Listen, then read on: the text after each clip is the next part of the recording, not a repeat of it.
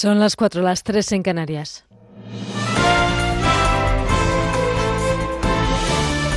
Noticias en Onda Cero.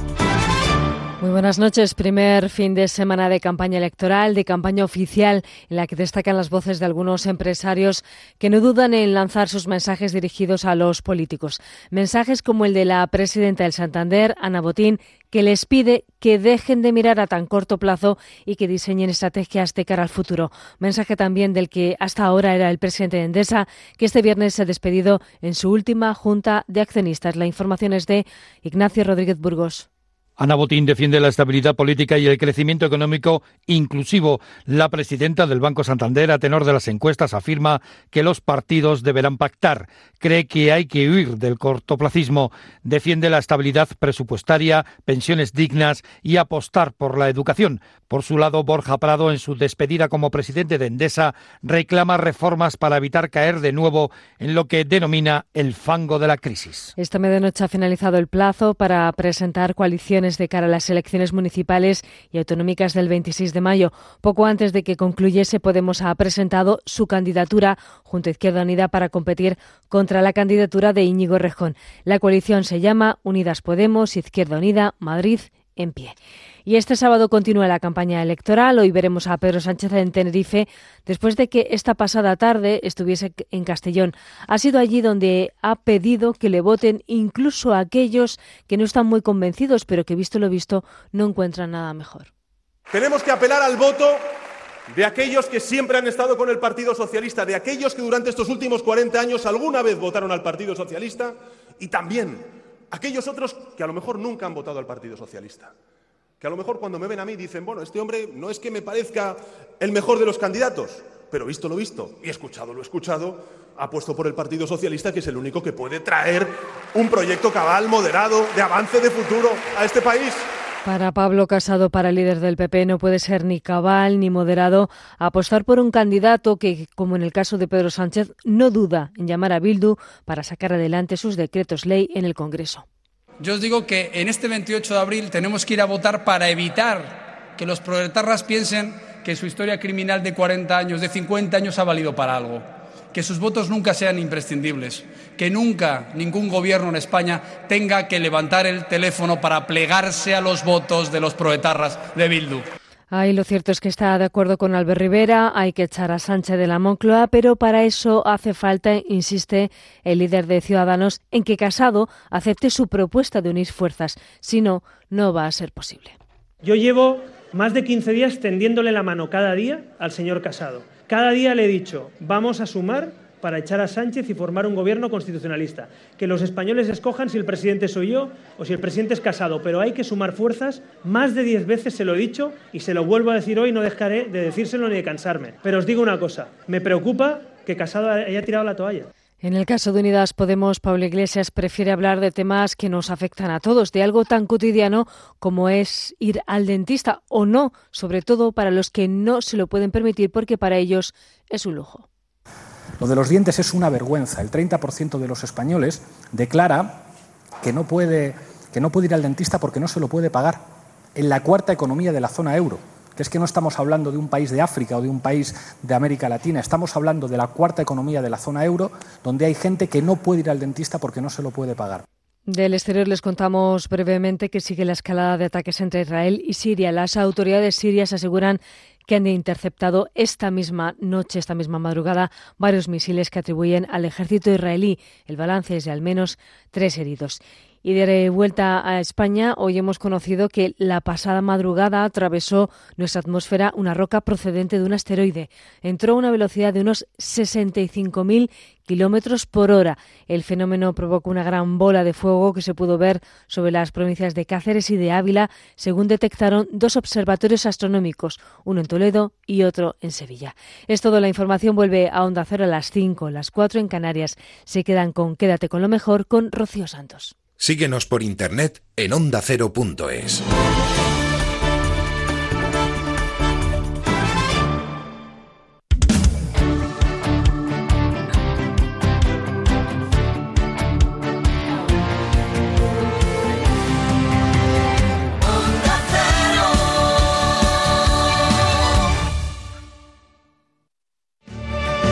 Una semana más, los protagonistas de la actualidad han pasado por los micrófonos de Onda Cero. Nos acompaña Pablo Casado, que es el candidato del Partido Popular a la presidencia del gobierno. Buenos días. Buenos días, Carlos. Bueno, usted el CIS no se lo toma en serio, no se lo cree. Yo creo que no se lo cree nadie. Pablo Iglesias, ¿y por qué no vienes al programa de Alcina? De cambio a Valdano por Alcina. Me gusta. Cayetana Álvarez de Toledo, número uno del PP por Barcelona. Buenas noches. Buenas noches. Secretaria General del PSOE de Andalucía, Susana Díaz. Buenos días, Susana. Buenos días. Ahora hablamos de política, de campaña electoral. El seleccionador de baloncesto, Pepo Hernández. Buenas noches. ¿Qué pues, ¿Por qué te has hecho político? Manuel Moreno Bonilla, presidente andaluz. Muy buenas noches. Muy buenas noches. ¿Es esta la revolución fiscal? Luis Garicano, que es el candidato de Ciudadanos, cabeza de lista a las elecciones europeas. Ciudadanos, que ha sido crítico con la subida del salario mínimo. ¿Revisaría esa subida? No, no la revisaríamos. Te mereces esta radio. Onda Cero, tu radio.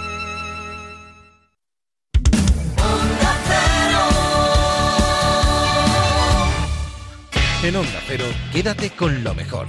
Rocío Santos. Buenos días, Leo Harlem. Hola, buenos días, ¿cómo estamos? Buenos días, Carlos Latre, ¿cómo estás? Buenos días, Carlos, de maravilla, gracias. Hola, Carolina Noriega, buenos días. Buenos días, Carlos. Estás eh, estupenda como todos los lunes. Muchísimas gracias, igualmente. Muchísimo. Jesús Manzano, buenos días también. Buenos días, yo también estoy estupendo. Si tú lo dices. Los animales también tienen un sexto sentido y hay investigadores que han estudiado sus extrañas capacidades. Hoy vamos a hablar de alguno de esos eh, casos y lo vamos a hacer con un investigador como Carlos Fernández. eh, El tiempo del especialista. Hoy para hablar de algo que nos incumbe a todos, que es la sexualidad. Con la doctora Raquel Tulleuda, buenas tardes. Muy buenas tardes, Julia. Que es ginecóloga y sexóloga. Además de licenciada en Derecho, ¿no? Nunca he ejercido la abogacía, pero, Pero sí, son dos carreras mucho más parecidas de lo que parece ¿Sí? desde fuera. El Centro Nacional para la Biotecnología de los Estados Unidos ha publicado un estudio que revela que los dientes de leche contienen células madre que han estado menos expuestas a daños medioambientales y que por lo tanto son más valiosas para ayudar a regenerar nuevas células en otras partes del cuerpo. Andrés Oppenheimer, que es eh, autor de este libro que se llama Sálvese quien pueda. Bueno, aparte de Andrés, es el conductor de un célebre programa de televisión en CNN en español que se llama Oppenheimer Presenta. Eh, buenos días, Andrés Oppenheimer, y bienvenido. Hola, Carlos, gracias por invitarme. Nada, un placer como siempre. José Donos es director general de la Unión Española Fotovoltaica. La energía fotovoltaica va a contribuir a generar este nuevo concepto de las ciudades inteligentes. Vamos a ver antes de lo que pensamos una transformación muy importante en nuestra forma de vivir en ciudades. Yo creo que uno de los problemas que tenemos en la sociedad moderna es que hay mucho, mucho idiota. Tenemos la suerte que los idiotas no han formado un partido político, están repartidos entre todos. Porque si formaran un partido político sería mayoría absoluta. El día que murió Kapuczynski, el último libro de Ramón Lobo. Muchas gracias, Julio. El amante silencioso, la nueva novela de nuestra invitada de Clara Sánchez. Eh, Clara, muy buenas, ¿qué tal? Muy buenas noches, pues encantada de estar aquí con vosotros. Buenas noches. A esta hora vamos a viajar a Polonia, fresquito, ¿eh? Concretamente a una ciudad llamada Poznan. Allí vive un mallorquín que se ha hecho popular por una iniciativa. Se trata de una campaña para dedicar 10 minutos al día a retirar desperdicios. Se llama Miquel Garau. Buenos días, Miguel Reyán. Y bienvenido a este programa que es el tuyo. ¿Cómo Buenos días, don Carlos Alsina. ¿Cómo estás? Yo me estaba, pues estaba preguntándome, ¿qué pinto yo aquí? Claro, ya sé lo que pinto.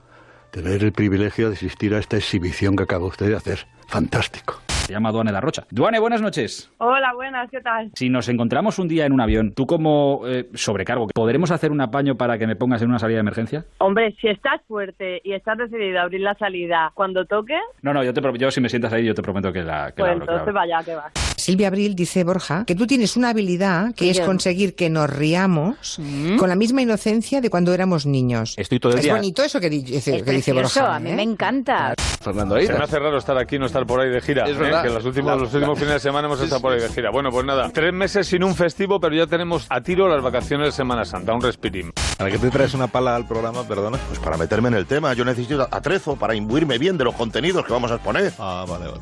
Eh, el tema entonces, ¿cuál es? ¿Qué contenidos? ¿De qué me estás hablando exactamente? Pues no entiende nada. Vamos a ver, que me vas a calentar. Pues el tema de mi podcast.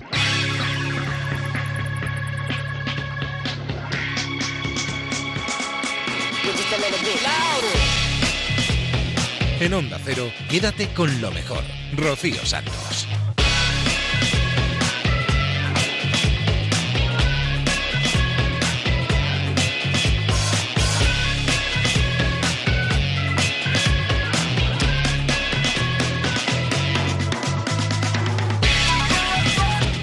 Yo he venido aquí a hablar de mi libro.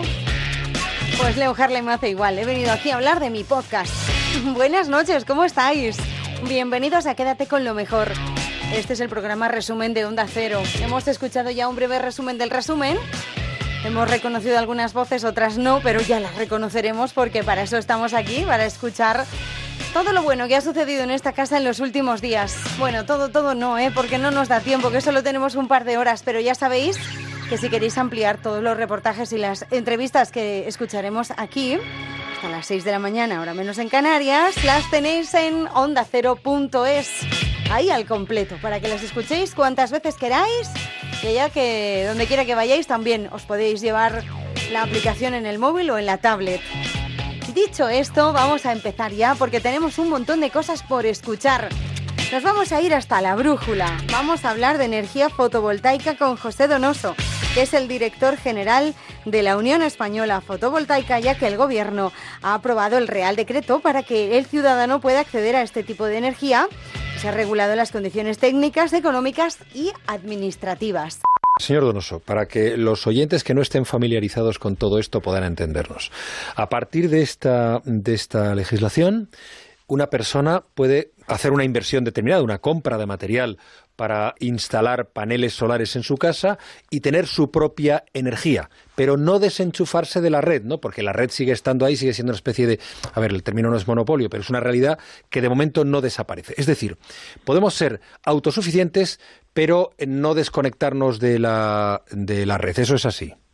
Sí, efectivamente, una persona va a poder, eh, cuando esta mañana la ministra hablaba del ciudadano en el centro de decisión, lo que quiere decir es que el ciudadano ahora puede optar entre consumir su energía completamente de la red, consumir parcialmente, instalar una instalación de autoconsumo fotovoltaico para maximizar la que pueda de su propia instalación y la que no llegue o en los momentos que no produzca. Atención. Bueno, pues nos hemos quedado sin energía eh, para seguir la conversación. No sé si en el teléfono del eh, señor Donoso o, ha habido algún otro tipo de, problema en la comunicación. Eh, por, seguir la línea de lo que le estaba contando, es decir, se podrá hacer así conectando a la red, pero ¿por, ¿por qué se mantiene esa conexión a la red? Hombre, entre otras cosas, como red, como red de seguridad. Vamos a ver, la energía fotovoltaica eh, funciona muy bien y funcionará mejor en el futuro. Con las energías tenemos un problema que es el problema del almacenamiento. Perdona un segundo, es una red en la que siguen operando de manera em, fundamental las grandes compañías eléctricas. Con las comercializadoras, sí. Sí, sí. Bueno, la red es, es, una red, es una red única y entonces esa las comercializadoras, que dependen además de las productoras, eh, entran allí. Pero el, motivo fundamental de seguir conectadas a las redes es la cuestión de, la seguridad, porque no siempre eh, se genera la energía fotovoltaica necesaria para, tu, para el consumo que tú quieres y además, y como existe el problema de que no se puede almacenar eh, en, determinados momentos, pues tienes que tirar de lo que... Y yo le pregunto al señor Donoso, que le tenemos otra vez, está usted al teléfono, ¿no? Sí, sí, sí, sí, este teléfono, disculpe. ¿Cuál es, la razón, ¿Cuál es la razón que encuentra usted para que un usuario no pueda vender su excedente de energía eléctrica en salir de una comunidad de vecinos? No, no, no, vamos a ver, el, usuario sí puede vender su excedente. A ver, el usuario puede optar por eh, dos alternativas. Una, un usuario puede vender su excedente a la red, la red se lo va a comprar al precio de mayorista, lo mismo que le costaría a él comprarla a una central convencional no se, no se la compra al mismo precio que él la compra. Lo que sucede, lo que se ha aprobado hoy en el Consejo de Ministros, es una alternativa para porque si un usuario doméstico vende su excedente a la red, está haciendo una operación comercial. Entonces debería facturarlo con IVA, debería hacer un impuesto, pagar los impuestos correspondientes, darse de alta como autónomo.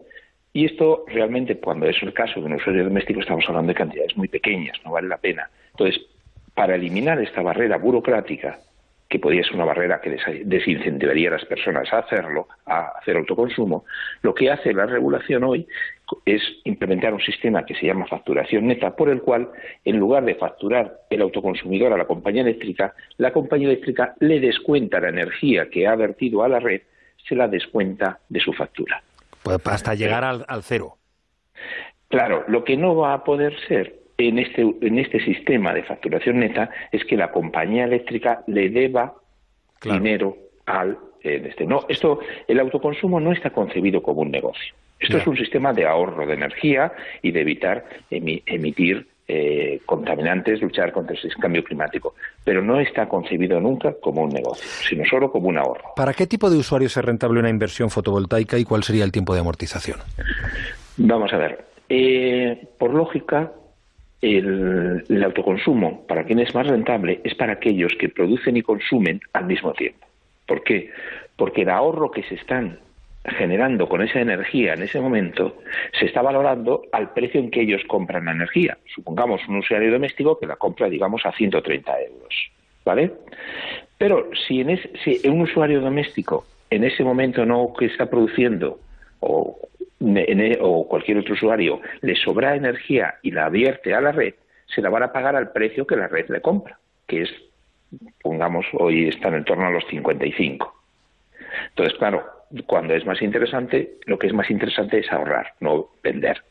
Entonces, en aquellas instalaciones, pongamos por ejemplo, en, en que se produce este hecho, este consumo instantáneo, que es normalmente los centros de actividad, las pequeñas y mediana industria, un hospital, una escuela, una universidad, que consumen durante el día, son los que van a tener un mejor periodo de amortización. Estamos hablando en estos casos de tiempo, de, según las características de la instalación o las horas de insolación del lugar donde estén, entre 4 y 6 años. en el caso del usuario doméstico, esto en general no se da, con lo cual los periodos de amortización se van a elevar a, ya estamos hablando de un periodo entre 9 y 11 años. Pero hay otra forma de ver que puede verlo el usuario doméstico. No es solo el periodo de amortización, sino es la rentabilidad que le saca la instalación durante su vida. Que eh, a, a pesar de este periodo de 9 y 10 años, la rentabilidad que le puede sacar la instalación es del entorno del 6%, que es muy superior a la que en este momento le podría dar cualquier inversión que haga de su si tiene su dinero en el banco. Quédate con lo mejor en Onda Cero.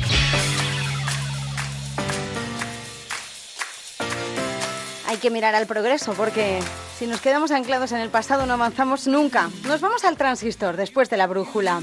Hemos hablado con la nadadora Duanda Rocha. Nos cuenta que está inmersa en un proyecto nuevo después de dejar la natación. Está en Londres y se quiere sacar el título de azafata de vuelo.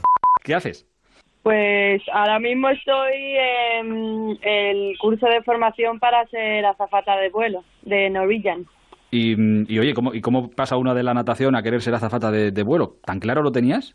Mm, Claro, clarísimo, no lo tenía. Lo que pasa es que yo, antes de irme a la Blume, Sí. pues le dije a mi madre que yo quería ser piloto. Pero claro, todo el mundo sabe que ser piloto cuesta un poquito. Sí, cuesta un dinero. Entonces me buscó un colegio militar y todo para irme para allá. Pero claro, se me cruzó en el camino el sueño olímpico y dije, pues ya está, ya cambias de sueño. Y ahora que se estaba acabando de mi carrera, estaba, la verdad es que llevo tiempo con esa presión ahí en la espalda porque es muy difícil cuando llevas tanto tiempo haciendo algo y, y realmente yo no, no es que no me haya preocupado. Bueno, a ver, he intentado mil veces empezar una carrera, seguirla, pero al final siempre era secundario y priorizaba natación y todo lo que me estuviese quitando tiempo para nadar o para descansar Sí. era secundario. Y no me he preparado, se puede, hay gente que lo hace, pero pues en mi caso no me he preparado o por lo que sea. mm, He, llegado a los 30 años, estaba a punto de terminar mi carrera y no tenía realmente nada a lo que agarrarme y eso me estaba, eso me estaba matando. Entonces decidí rescatar un poco mi medio sueño de cuando era chica y, mm, y prepararme para ser azafata de vuelo.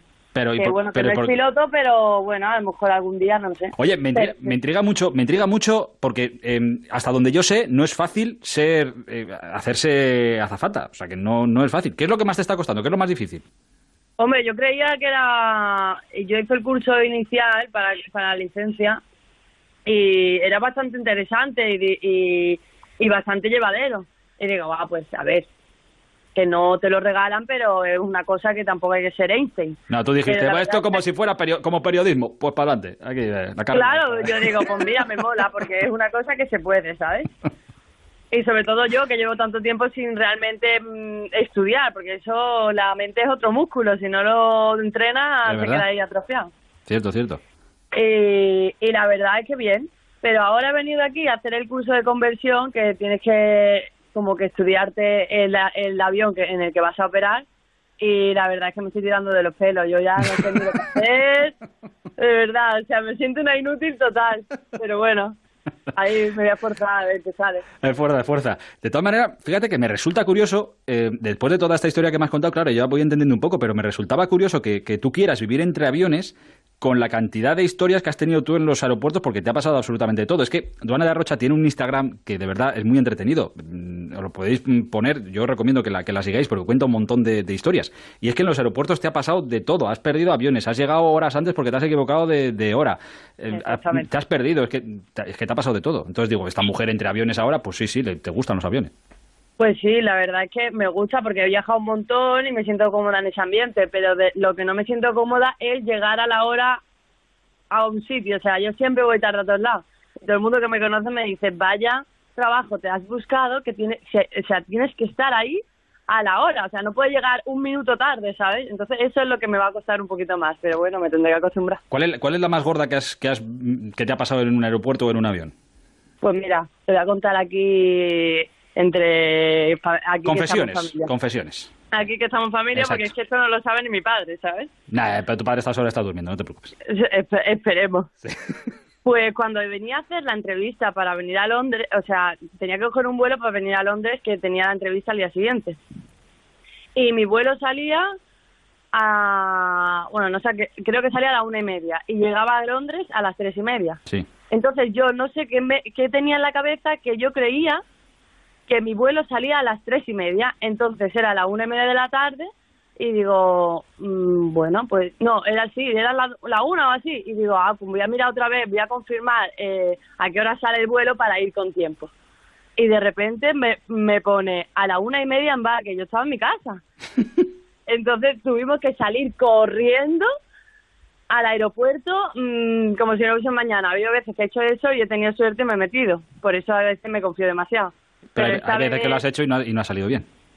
Eh, claro, por, es- Claro. por ejemplo, esta vez. Claro. Y mi padre me estaba esperando afuera y me dijo, ¿qué? ¿La has cogido al final? Y digo, sí, papá, ya estoy aquí sentada en el avión. Pero la verdad es que estuve cuatro horas, en el- me tuve que comprar otro billete que me costó el doble que ida y vuelta.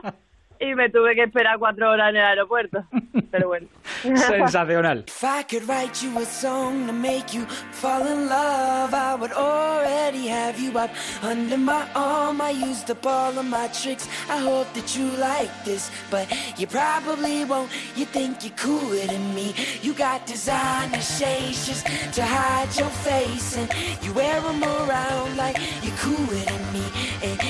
Never say hey or remember my name, and it's probably cause you think you're cooler than me.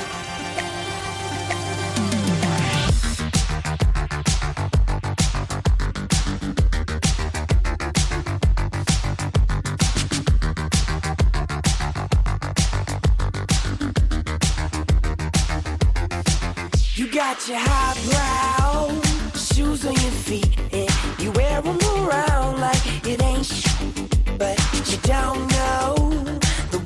you look when your steps make that much noise. Shh, I got you all figured out. You need everyone's eyes just to feel seen behind your makeup. Nobody knows who you even are. Who do you think that you are? If I could write you a song to make you fall in love, I would already have you up under my arm. I used up all of my tricks. I hope that you like this, but you probably won't. You think you're cooler than me. You got designer shades just to hide your face, and you wear them around like you're cooler than me. And you never say hey or remember my name, and it's probably cause you think you're cooler than me. You, you got your high highbrow switching your walk, and you don't even look when you pass by, but don't know the way that you look when your steps make that much noise. Shh, I got you all figured out. You need everyone's eyes just to feel seen behind your makeup. Nobody knows who you even are. Who do you think that you are? Cause it sure seems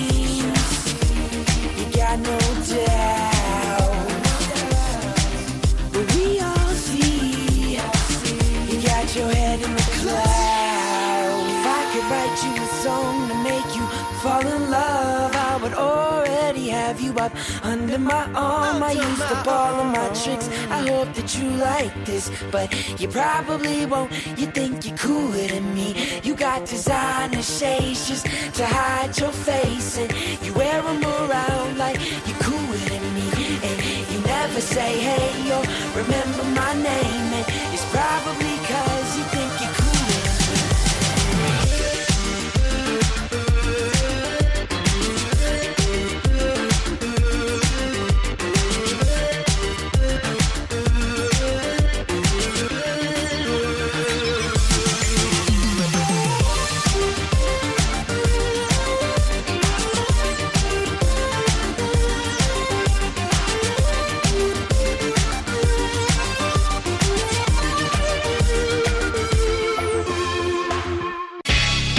Quédate con lo mejor, con Rocío Santos.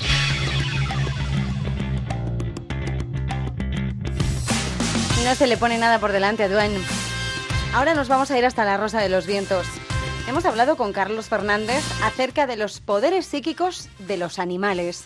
Carlos, muy buenas, ¿qué tal? Hola, muy buenas. Carlos, normalmente atribuimos eh, la palabra sexto sentido por eh, dar un término genérico, a las personas, a los humanos, pero no nos olvidamos eh, de que existen muchos más seres vivos en el planeta. Están los vegetales y también están los animales. Todos parecen que tienen algo que contar eh, sobre este tema y en el caso de los animales hay muchísimos casos, ¿eh? Sí, sí, hay casos en todo, desde animales, la mayoría de animales de compañía, ¿no? Perros y gatos, porque son los que más frecuentemente vemos y, y, están con nosotros o conviven con nosotros, pero también otro tipo de animales como aves o otro tipo de animales también son capaces de sentir aparentemente eh, ese o de percibir más que nada emociones, no una, una percepción literal de una información concreta que como la comunicamos los humanos, sino una más que nada son emociones y sensaciones que los que este, hay diferentes estudios y casos muy bien documentados en los que sí que hay eh, que evidentemente hay esa percepción, ¿no? Esa percepción extrasensorial.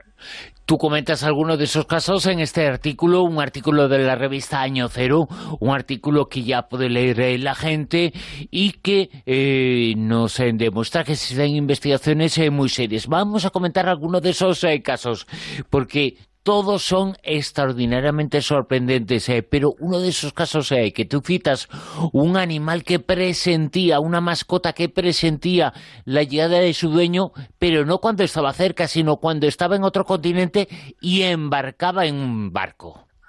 Sí, así es. Este es el caso de, de un perro llamado Jackson que era que vivía con una familia de Virginia y no solo sabía cuando llegaba el autobús de sus de los de los pequeños de la casa, el autobús escolar, sino que eh, sabía con antelación cuando el, el, el hombre eh, que era capitán de barco que eh, llegaba a su casa en horarios y días y en horarios impredecibles el perro era capaz de, de detectar su presencia y se ponía alerta eh, mucho antes de que, de que llegara. Y este es uno de los muchos casos que, investigó eh, Rupert Sheldrake, que es eh, bioquímico de la eh, doctor en bioquímica por la Universidad de Cambridge y que realizó un trabajo eh, fantástico monográfico sobre sobre estas percepciones de los animales en los que en vez de eh, utilizar las técnicas que se hacían en los años 50, en, en el siglo pasado, de tratar de probar por estadísticas la- estas percepciones, pues él eh, documentó casos eh, con, con rigor, ¿no? Es decir, casos muy bien documentados y casos que no dejan lugar a dudas. Y por supuesto se desechaban eh, cuestiones, pues, por ejemplo, como el olfato, el agudo olfato que pueda tener un perro, ¿no? Que puede oler con viento a favor con más de un kilómetro, o, lo- o los ruidos o las asociaciones de, de sonidos que muchas veces, pues, podrían eh, ser motivo de alerta en el perro. En este caso y en otros muchos, que algunos se encuentran en el artículo, pues eh, se, se tuvo, se desecharon este tipo de, cuestiones porque había una, una, era algo totalmente impredecible, sin embargo el perro sabía cuando cuando la, persona pues iba a llegar a casa. Incluso ya un caso que ha podido ser eh, notificado vía vamos a decir, eh, notarial. Eh, por lo menos eh, las cámaras de vídeo han sido testigos eh, de que estos fenómenos son reales y son inexplicables. Sí, en los casos de que, que estamos hablando, muchos de ellos eran con, eh, se utilizaban cámaras, pero también se utilizaron cámaras, por ejemplo, en otro de los casos que contó en el artículo, que realizó una universidad británica en el Parque Nacional Yaganache de Perú, y que eh, colocó eh, unos sensores de movimiento en, un- en el Parque Nacional en una zona especialmente sísmica. Pues notaron que 23 días antes de que se produjera un terremoto de escala 7, 7 en la escala de Richter, eh, pues los animales comenzaron paulatinamente a disminuir su actividad hasta llegar prácticamente a cero el día el día que se produjo el terremoto no esto que mm, a todos nos suena no de que siempre escuchamos de que bueno los, animales son capaces de presentir el terremoto. En este caso la, la Universidad Británica de Anglia Ruskin pues eh, hizo un estudio en lo que demuestra este este este aspecto de, quizá conocido pero eh, que había que, que demostrarlo no O sea, de que los eh, que los animales son capaces de predecir los terremotos Este caso y otros eh, casos se encuentran en esta información, en este artículo que has eh, publicado sobre los casos más espectaculares de ese sexto sentido, de las investigaciones científicas que han existido. Casos espectaculares relacionados con animales. Y se encuentra en la revista Año Cero. Tú eres el autor y hoy has estado con nosotros contándonos algo. Carlos Fernández, muchas gracias. Muchas gracias a vosotros Rocío Santos, quédate con lo mejor.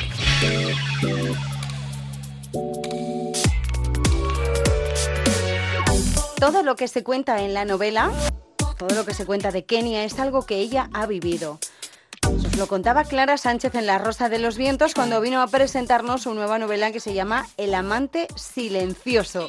Una historia que, aunque tiene su parte en Madrid, pero sobre todo en Kenia, en África, el continente africano es el fundamental en toda esta historia que tiene mucho que ver con la mente, con lo misterioso, con las sectas, pero fundamentalmente con África. Sí, y parte, mm, me ha encantado que, empezaras ¿no? con, ese, con ese extracto de la novela, porque esa frase la dice Maína, que es el santón, el gurú, el líder, como queramos llamarlo, de, de una sexta que está radicada en Mombasa y que tiene, bueno, ha captado y tiene ahí mm, retenido mentalmente a un chico que, que se llama Ezequiel. Eh, este, este hombre, em, este santón, se llama Maína y realmente yo lo conocí en un viaje que hice porque está, digamos, eh, todos los lugares de la novela, los personajes, eh, los paisajes y todo lo que se cuenta de, Kenia es algo que yo he vivido. Es fruto de un viaje que hace, hace cinco años, como para hacer un pequeño reportaje, y me traje todas esas cosas que luego al cabo del tiempo me han servido para, para escribir esta novela. Y este hombre, Maína, eh, como Said, como otros personajes kenianos de la novela, existía realmente y esta frase fue suya. Fíjate. Es- sí, sí, es un, era un hombre, a mí me pareció muy sabio, además eh, con muchísimas inquietudes. Él sabía perfectamente español porque le gustaba Machín. Y le gustaba Machín y, Antonio de- Machín, el Antonio cantante. Antonio Machín y a través de, de ese bueno de esa fidelidad que tenía a Machín pues aprendió español me parecía un hombre muy sabio con muchas cualidades espirituales no que si hubiese querido pues podría haber sido realmente el líder este que aparece en la novela Habla el libro sobre sectas, eh, pero sobre todo antes eh, de comenzar a hablar de, de ese libro, de esa historia tan eh, tremenda, eh, tenemos que decir algunas cosas. Eh, es un lujo para nosotros, eh, para los vientos, eh, tenerte aquí, porque hay muy pocas eh, personas, o ninguna persona, eh, como Clara, que pueda presumir por ten- de tener tres de los premios eh, más importantes eh, de la literatura en nuestro país. En crítica, en galardón, eh, el Nadal, el, el Nadal importantísimo, el Alfaguara y el Planeta. Nada más y nada menos, ¿eh? Sí, pues, pues muchas gracias por recordarlo. Yo estoy muy orgullosa. Jolines, es que- Eres la, Eh, eres la oscarizada de la literatura.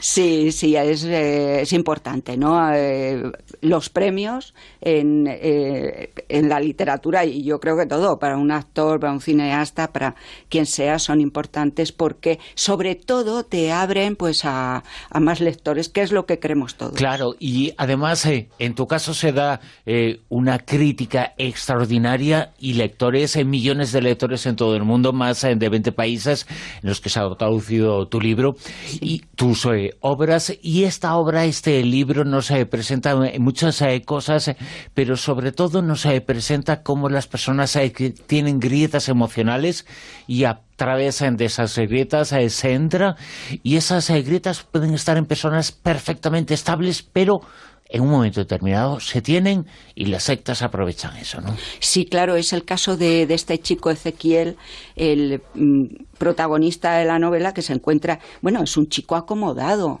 O sea, no tiene problemas ni económicos ni de ninguna clase.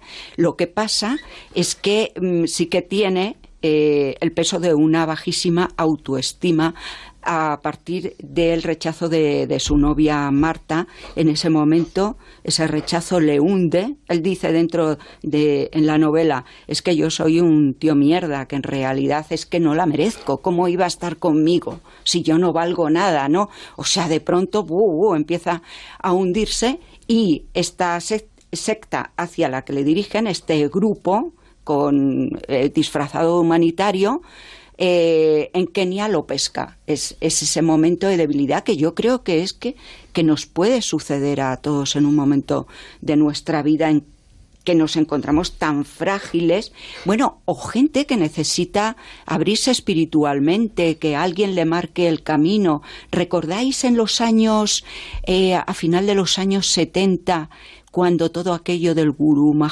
Sí, sí, los sí. gurús, todos estos que venían de, de se, la utiliza, India? se utiliza además la bondad eh, porque eh, todo el mundo quiere hacer eh, algo bueno y que mejor eh, que, en este caso concreto, la orden humanitaria pues eh, para intentar ayudar a los que necesitan. Y, y a veces eso es una trampa eh, que permite a algunas eh, sectas adentrarse en donde eh, en principio no se esperaba que estuvieran. Claro, porque es que mm, digamos que la bondad convierte algunas cosas el, el sentido de la bondad, de la caridad, convierte algunas organizaciones y algunos grupos en intocables, ¿no? De eso no se puede, to- eso no se puede tocar porque eh, está ejerciendo la caridad aparentemente, ¿no? O la humanidad. Y algo, en cuanto se convierte en intocable, al mismo tiempo ya se está corrompiendo. I've been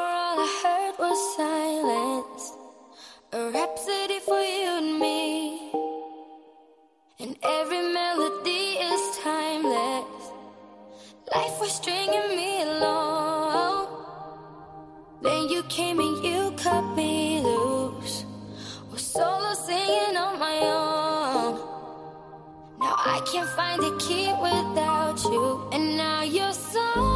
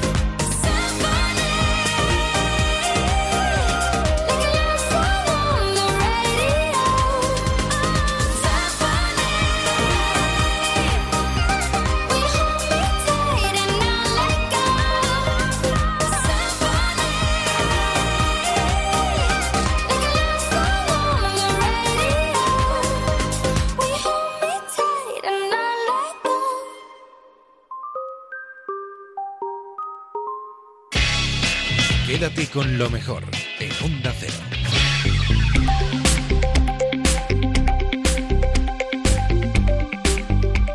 Los sábados y los domingos por la mañana tenemos una cita desde las 8 hasta las 12, hora menos en Canarias, con Jaime Cantizano y con Por fin no es lunes.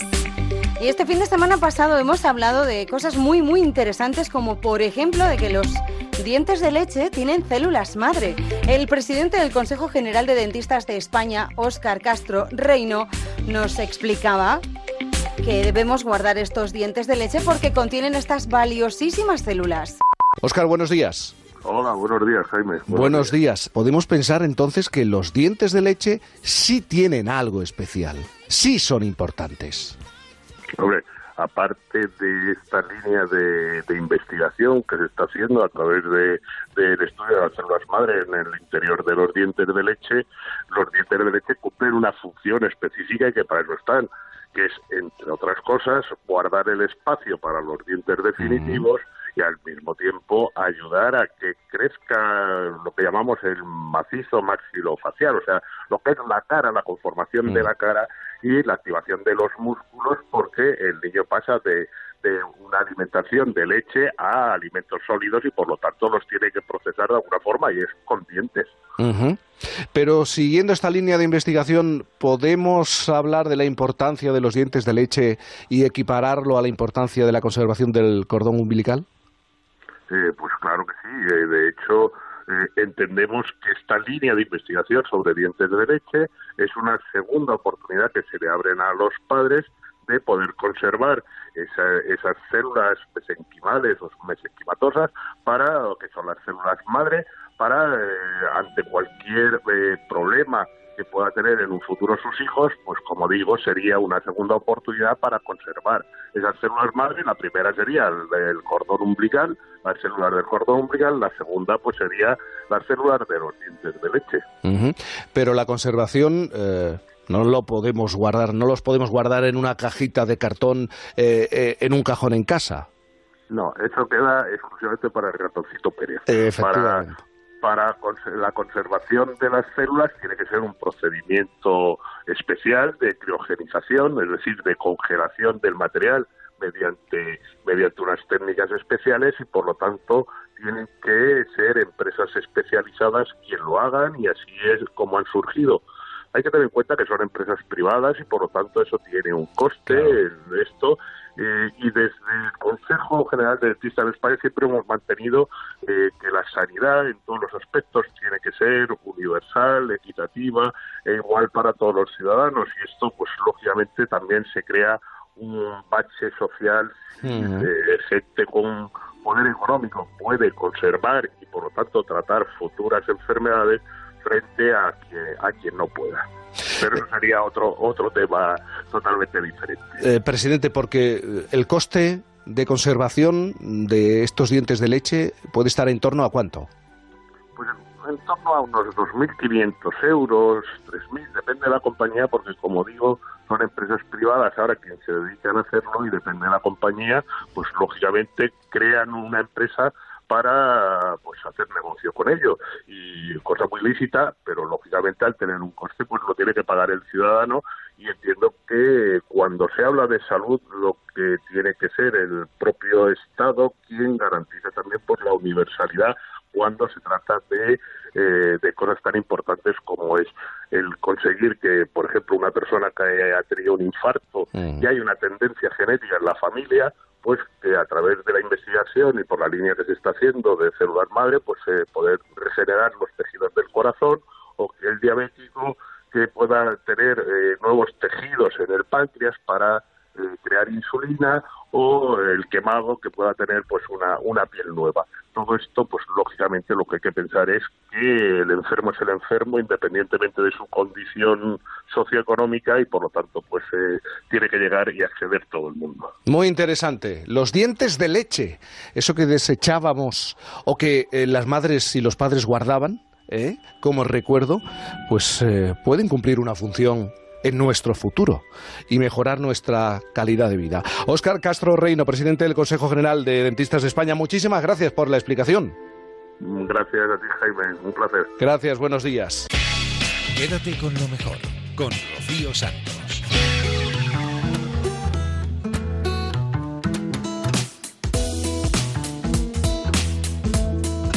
Pues yo los tengo todos guardados en un bote de, creo que es azafrán, transparente, pequeño. Ahí tengo mis dientes. Bueno, los tiene mi madre guardados. Yo pensaba que era una friki por guardarlos y fíjate tú, ahora me pueden salvar la vida. Mira tú cómo son las cosas.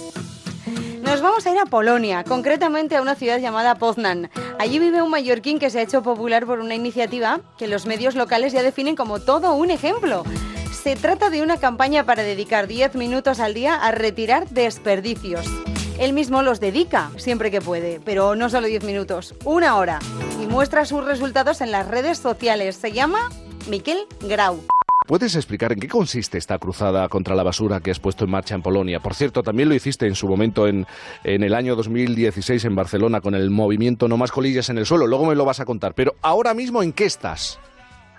Ahora mismo estoy eh, que acepté un reto de un amigo mío de Bélgica, que, que son 10 días limpiar 10 minutos.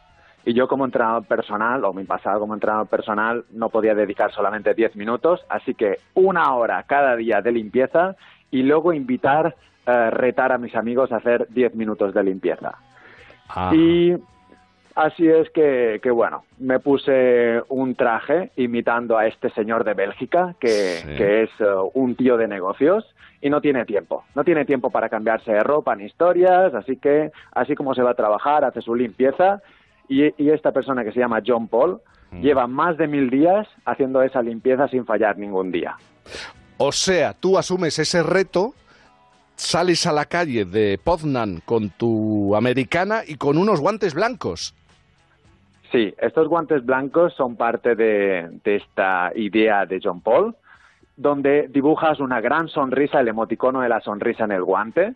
Eh, cuando dibujas 10 minutos dentro del cero, dibujas esta gran sonrisa, para decir que hay que salir con una gran sonrisa a limpiar.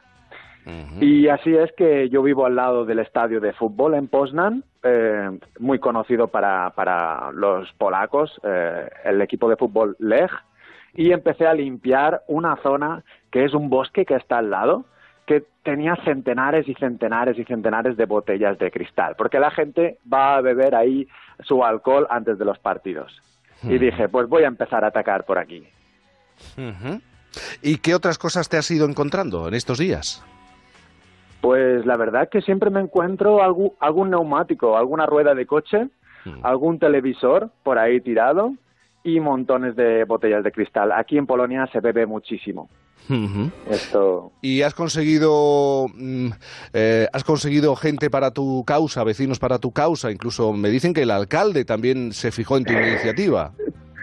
Bueno, eh, yo tengo un pasado en el cual eh, formé, eh, hice la página No más colillas en el suelo y eh, fui, creo que de los primeros en salir a limpiar colillas en la calle y darme cuenta que cuando estás haciendo una acción y a lo mejor en la espalda te pones escrito no más colillas en el suelo, empieza a tener sentido y la gente eh, se focaliza, ¿no?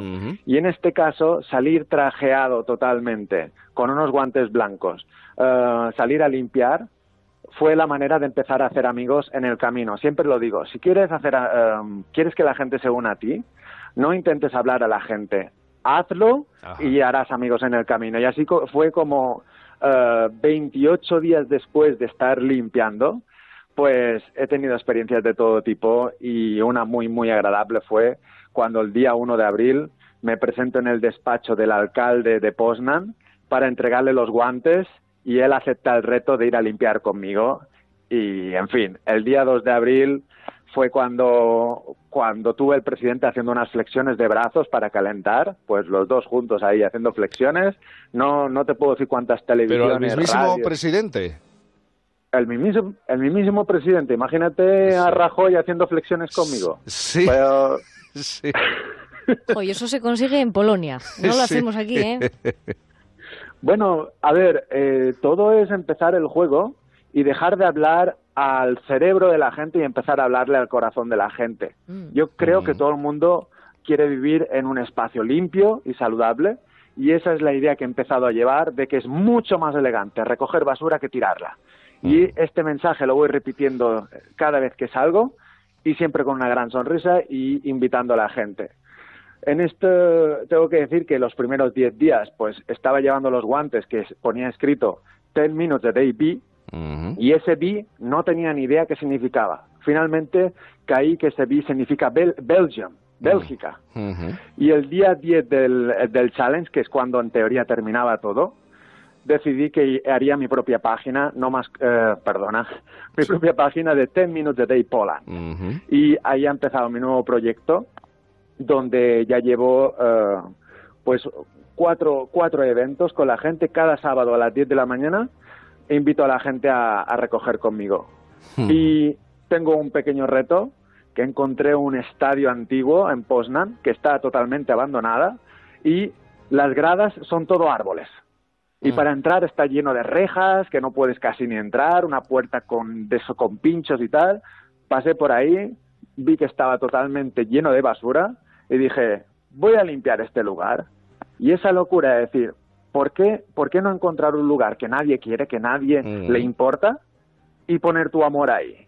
Y esa idea de que todos podemos amar un lugar donde no llegan los servicios de limpieza, pues lo he estado explotando a tope y ahora la gente los sábados viene a limpiar el estadio conmigo. Miquel Garau, pues nos ha gustado mucho conocer tu historia eh, y saber en qué estás. El día 6 de julio, un millón de colillas, la montaña de la vergüenza.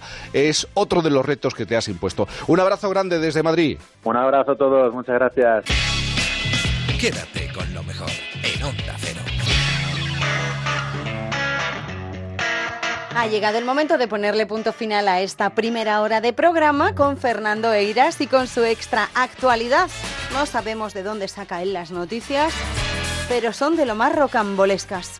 Una cosita, si planificáis una escapada, tened mucho cuidado con los comentarios de plataformas como TripAdvisor, donde los usuarios comentan hoteles, restaurantes y monumentos, porque pueden despistar un poquito. Por ejemplo, para quien quiera visitar Madrid, atención a la opinión de un usuario llamado Gran Codos sobre el Museo del Prado. Vaya mojón. Solo hay cuadros. Pero igual se esperaba que como es del Prado hubiera vacas, ovejas, incluso mojones. No, venga, pues nada, vamos para allá. El país alerta por bacterias fecales en el hachís de Madrid.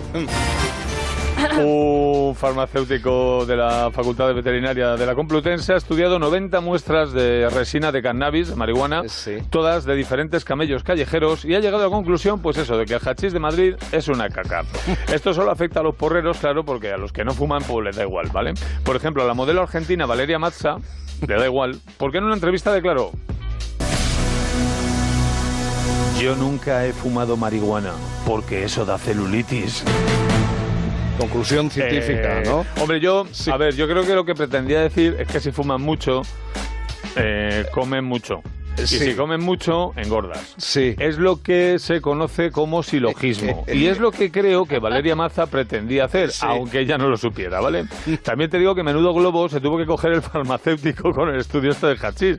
Un globo grande, grandísimo. Eh, mucho más grande que el globo más grande que yo creo que se ha pillado nadie. Era, es un grupo, un grupo de música heavy, eh, un, un clásico, se llamaba Motorhead, y su líder, eh, Lemmy Kilmister, una vez que, que habló sobre este globo en una entrevista y dijo...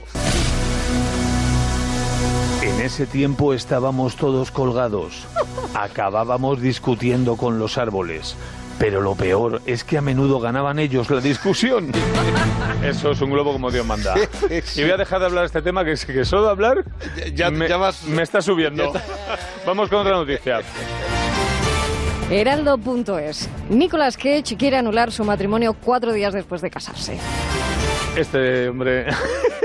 Bueno, pues al parecer esos testigos de la ceremonia apuntaron que en, el momen- que, que en su momento, en la, en la boda, Nicolás Cage no estaba precisamente sobrio y que entre gritos no paró de señalar que la antigua pareja de su inminente mujer era un traficante de drogas Ah, que pretendía quedarse con todo su dinero.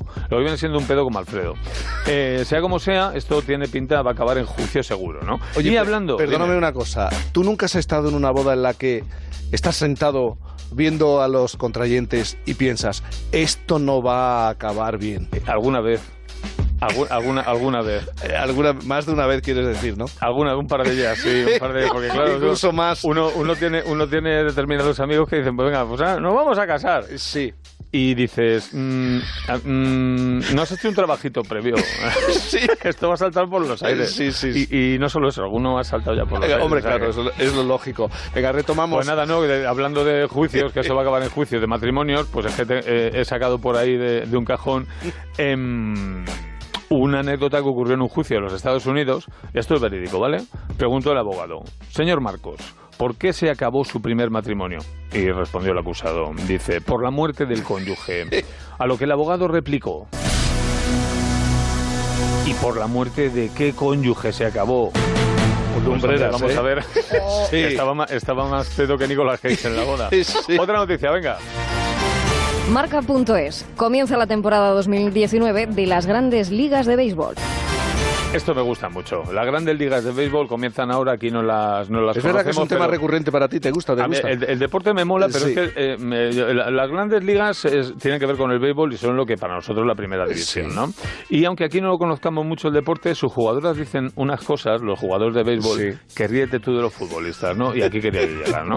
Vamos con unos ejemplos. Empezamos con Tito Fuentes, un mítico jugador hispano de San Francisco Giants, que después de un partido en el que fue eliminado, declaró muy enfadado. No deberían haberme expulsado. Soy el padre de cinco o seis hijos. Así es que no se puede. No le, eh, le pasa como a Julio Iglesias. Es exactamente Solo igual. que Julio no sabe si es el padre de cinco o seis mil hijos. Pero bueno, por lo demás todo bien. En fin, demasiados pelotazos en la cabeza o demasiados pelotazos en general. En así. general. El béisbol es un deporte donde hay que tener fuerza e inteligencia. Josh Rogers, otro clásico, tenía mucha fuerza y mucha fuerza. Escuchemos sus palabras.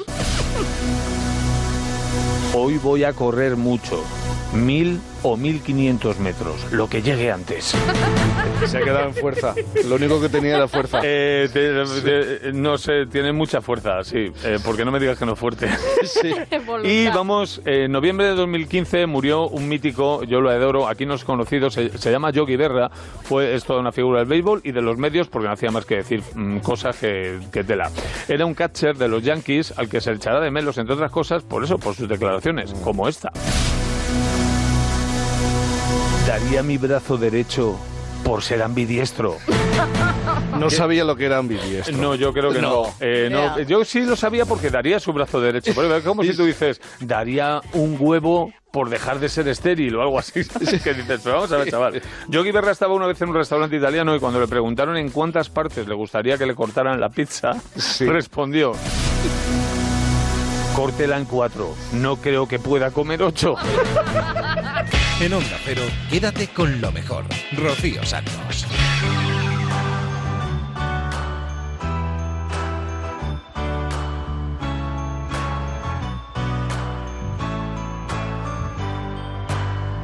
Well, you can tell everybody. Yeah, you can tell everybody. Go ahead and tell everybody. I'm the man, I'm the man, I'm the man. Yes, I am, yes, I am, yes, I am. I'm the man, I'm the man, I'm the man. I believe every lie that I ever told. Paid for every heart that I ever stole. I played my cards and I didn't fold. Well, it ain't that hard when you got sold. Somewhere I heard that life is a test. I've been through the words, but I still give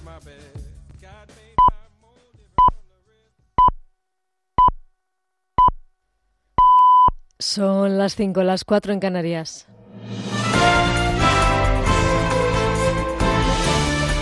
Noticias en Onda Cero.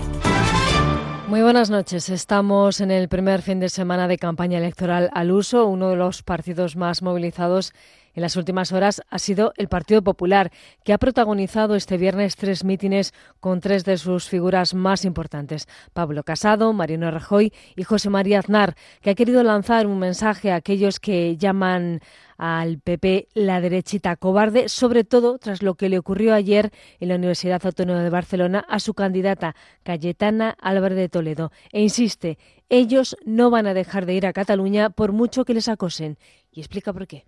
Esta es la España democrática. No son los Balcanes de la limpieza étnica. Y no vamos a dejar que ni España ni Cataluña se jueguen su futuro por la actuación impune de un grupo de delirantes que han perdido el sentido de la realidad y también la decencia democrática. Desde el Gobierno, la portavoz Isabel Celá ha lamentado lo ocurrido en la Universidad de Barcelona. El episodio de ayer es literalmente inaceptable.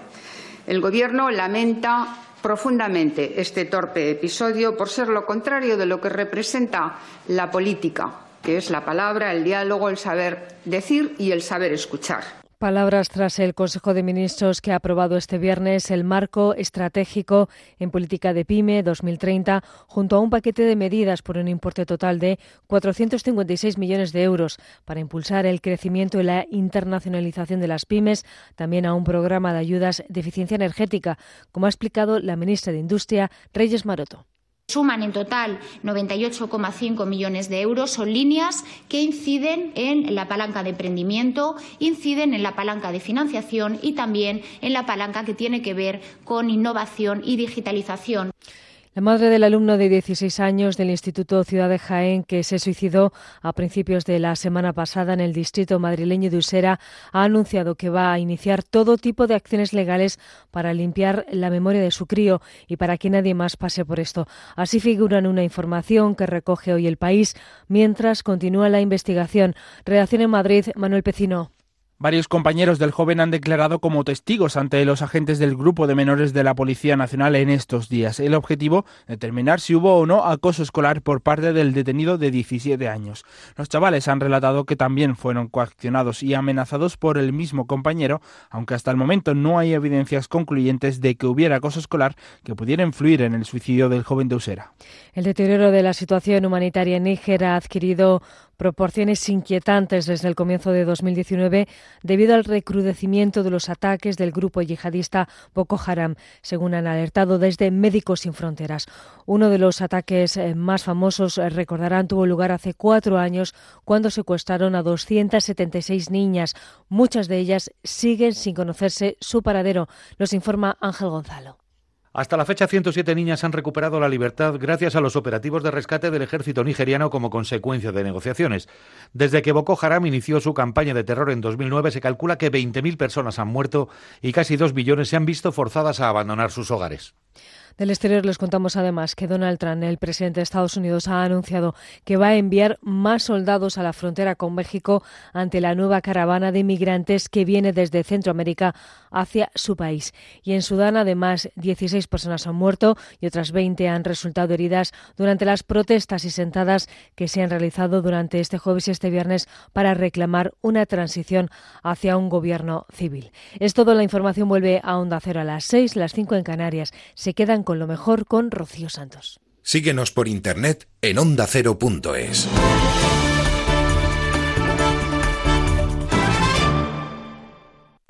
Como el perro y el gato, el programa de mascotas que gusta a todo el mundo. Un programa sin fronteras. Hola amigos de Como el perro y el gato. Soy Inma y os mando este audio desde Plattsburgh, un pueblecito al norte del estado de Nueva York. Quería saludaros para que sepáis lo lejos que llegan vuestros programas. Desde Houston, Texas, un saludo para ustedes, para su programa, para todos los mascoteros.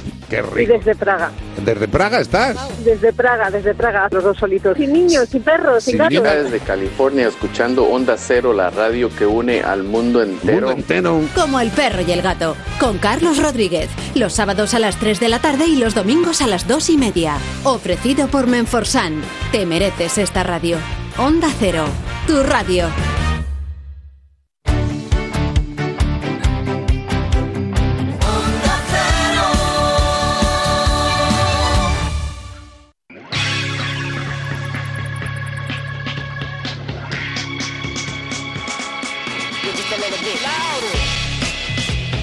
En Onda Cero, quédate con lo mejor.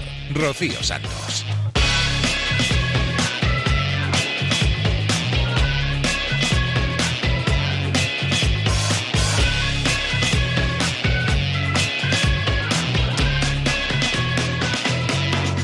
Aquí estamos de nuevo, segunda hora de Quédate con lo mejor. En este programa intentamos repasar todo lo bueno que sucede en Onda Cero en los últimos días, pero claro, no nos da tiempo a todo, todo. Algunas cosas que se nos quedan fuera.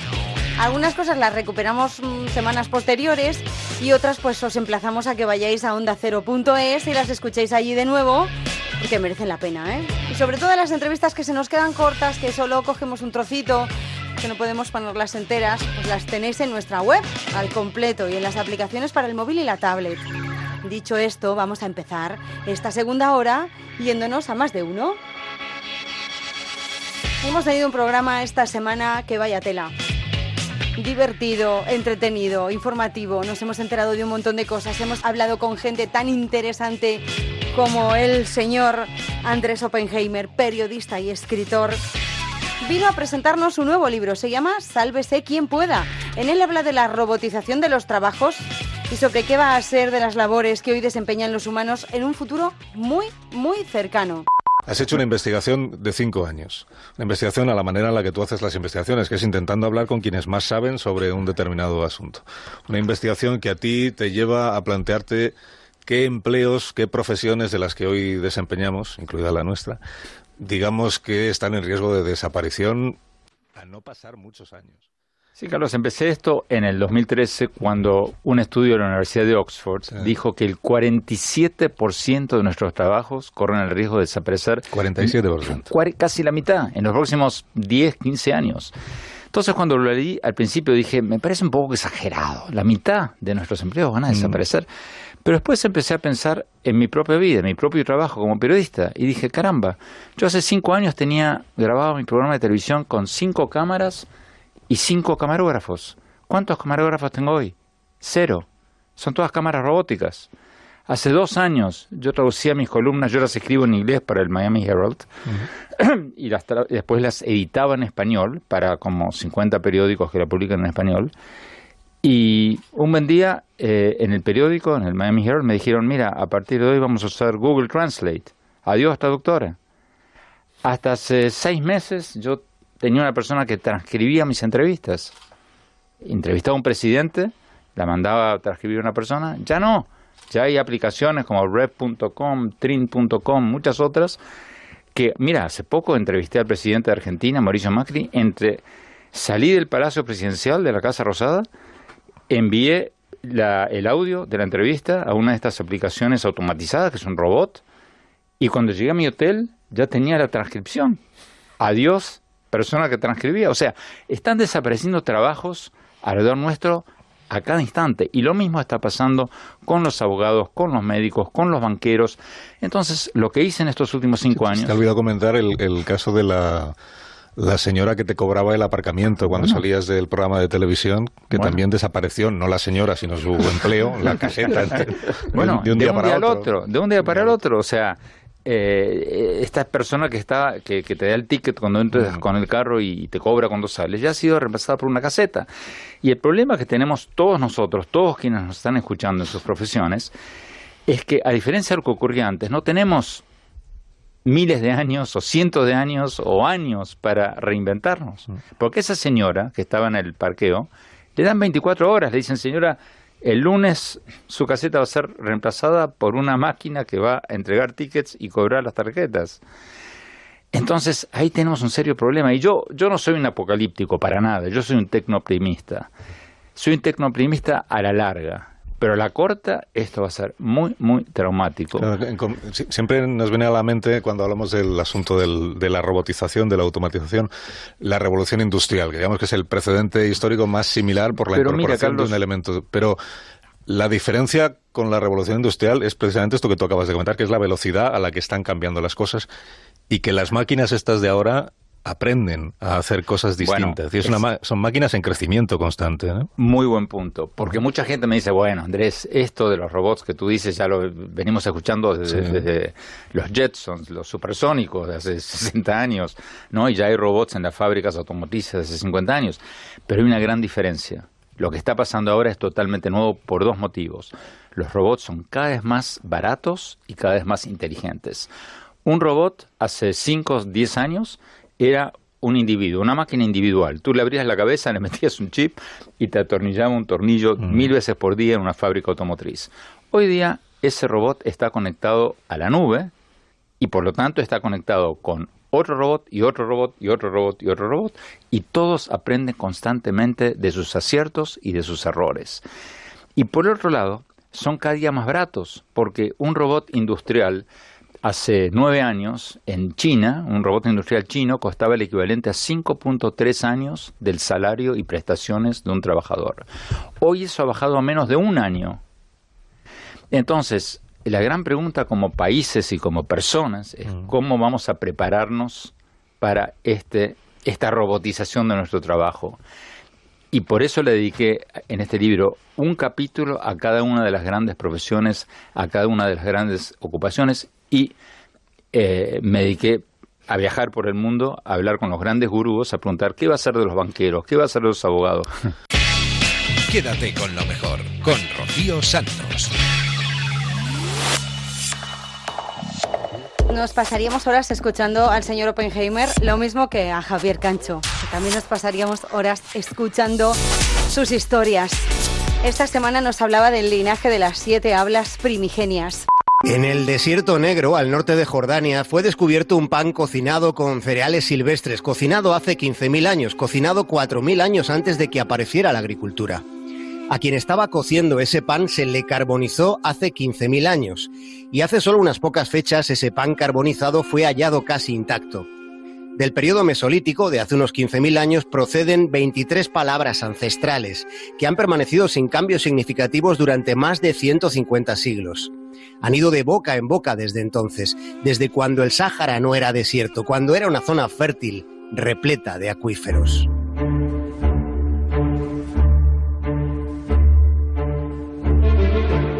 Esas 23 palabras fueron rastreadas en la Universidad de Reading, en Inglaterra. Son pocas, solo 23 porque las palabras se extinguen como las estrellas.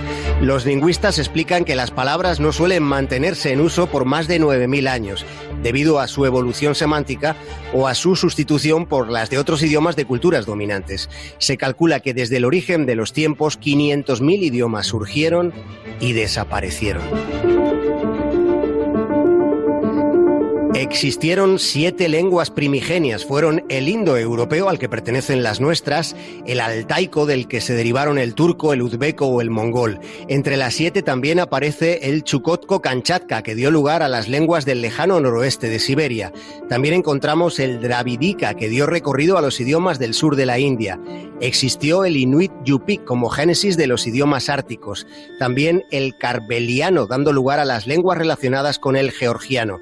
Y por último, el urálico, del que se derivan el finés o el húngaro.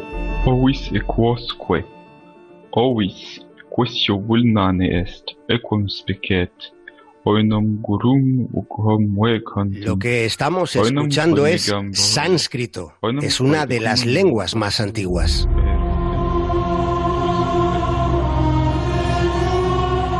Y en sánscrito padre se dice pitar, en lingüística histórica se llaman cognados aquellos términos con un mismo origen etimológico. Son palabras con el mismo significado y con una sonoridad parecida en idiomas diferentes. Pater en latín es padre, que es como es en español. Per es en francés, fader en inglés, pitar en sánscrito. Todas son lenguas indoeuropeas, pero hay coincidencias más allá, las hay con las otras seis hablas primigenias. Por ejemplo, mano suena parecido en el inuit yupik, procedente del Ártico. Son 23 palabras que han perdurado durante 15.000 años y que son la base de los casi 700 idiomas de hoy en día. Son 23 palabras. Tú, yo, nosotros, quién, hombre, mamá, mano, corteza, ceniza gusano, viejo, dar, escuchar, sacar, fluir, escupir. Si se fijan, escupir es una palabra muy onomatopéyica, procedente de la mismísima lengua del tiempo. Rocío Santos, quédate con lo mejor. Vamos a cambiar de asunto, vamos a ponerle un poco de humor a esta madrugada de viernes sábado, aunque no sé si decir humor, porque lo que viene es un poco macabro. Os cuento, resulta A lo mejor también debería cambiar la sintonía. Bueno, os lo voy a contar. Resulta que Leo Harlem viene a presentarnos su nuevo podcast. Es un podcast sobre enterradores. Sí, los que hacen hoyos y entierran a la gente. Pues de eso. Entonces la pala es porque vas a hablar en el podcast de jardinería. No, hombre, no, no, no, no. Tú, mi podcast es para enterradores. para enterradores. Sí, sí, enterradores. Gente que se muere, uno viene con una pala y le echa la arena encima. Un podcast para enterradores. ¿Tú crees que eso tiene así demanda? Pues, pues sí, sí. Yo creo que tiene demanda más. Yo creo que me dieron hasta la orientación porque voy a hablar con el director a decirle que quería mi propio podcast y lo que me dijeron fue, mira, leo esto de los podcasts es para un nicho de mercado muy específico. Ah, Piénsalo, nicho de mercado. Yo me quedo con los nichos, vuelta al nicho, vuelta al nicho. y cuando estaba digo, claro, está la clave, el nicho. que no es eso. Podcast dedicado a los enterradores. Ahí está todo por contar. ¿eh? Esa gente pasa muchas horas solas cavando, echando palas de arena. Le sobra tiempo para ponerse un podcast y además específico para ellos. Le vas, a, le vas a dar mucha vidilla. Hombre, le voy a dar mucha vidilla y nunca mejor dicho que Muy profundo. Sí, alguna broma más que. No, de momento no, gracias. Sí, sí, sí. No, ¿Ves, que, ves, cómo inspiramos? Imagínate a ellos, que son los que lo sufren. O las catiuscas allí lloviendo. Venga, hombre. Sí, a ver, eh, sí. A mí no me parece mal que tú si quieres hagas un podcast sobre para enterradores, ¿no? Un podcast para enterradores. Lo que no termino de ver es que quieras hacer el podcast durante el programa nuestro. O sea que... pero, es para hacer el piloto, hombre, solo el piloto, no me dejes así, de ese sentido. Me haces una avería. Tú déjame que yo le dividía. Mira, a ver, ¿cómo se llama el chico este, el DJ? Fran, Fran, pinchadiscos. Fran. Eh, ponme por favor la canción número 4 del CD. Venga.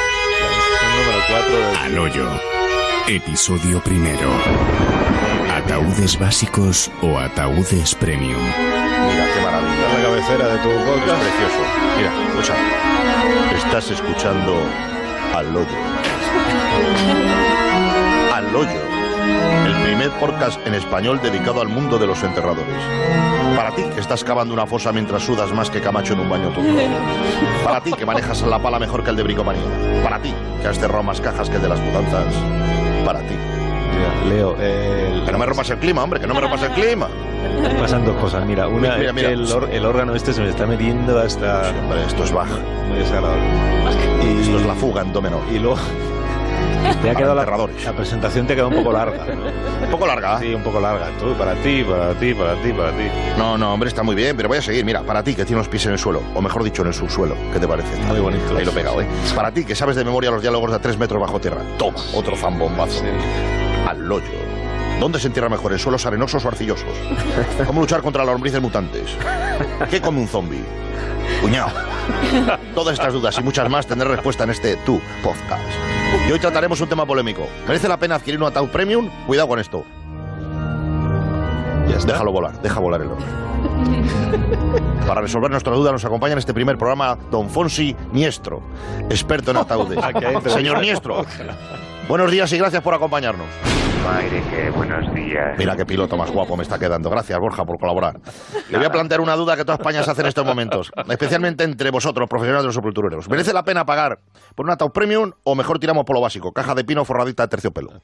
Pues verá, desde el punto de vista del enterrador, el ataúd premium es un marrón. Yo entiendo que solo trae problemas y disgustos. Ahora, como consumidor, como muerto en potencia, yo creo que es mejor hacer la inversión y optar, por supuesto, por un premium. ¿Y, por qué crees que el sector de los enterradores se ha manifestado en contra de este tipo de féretro?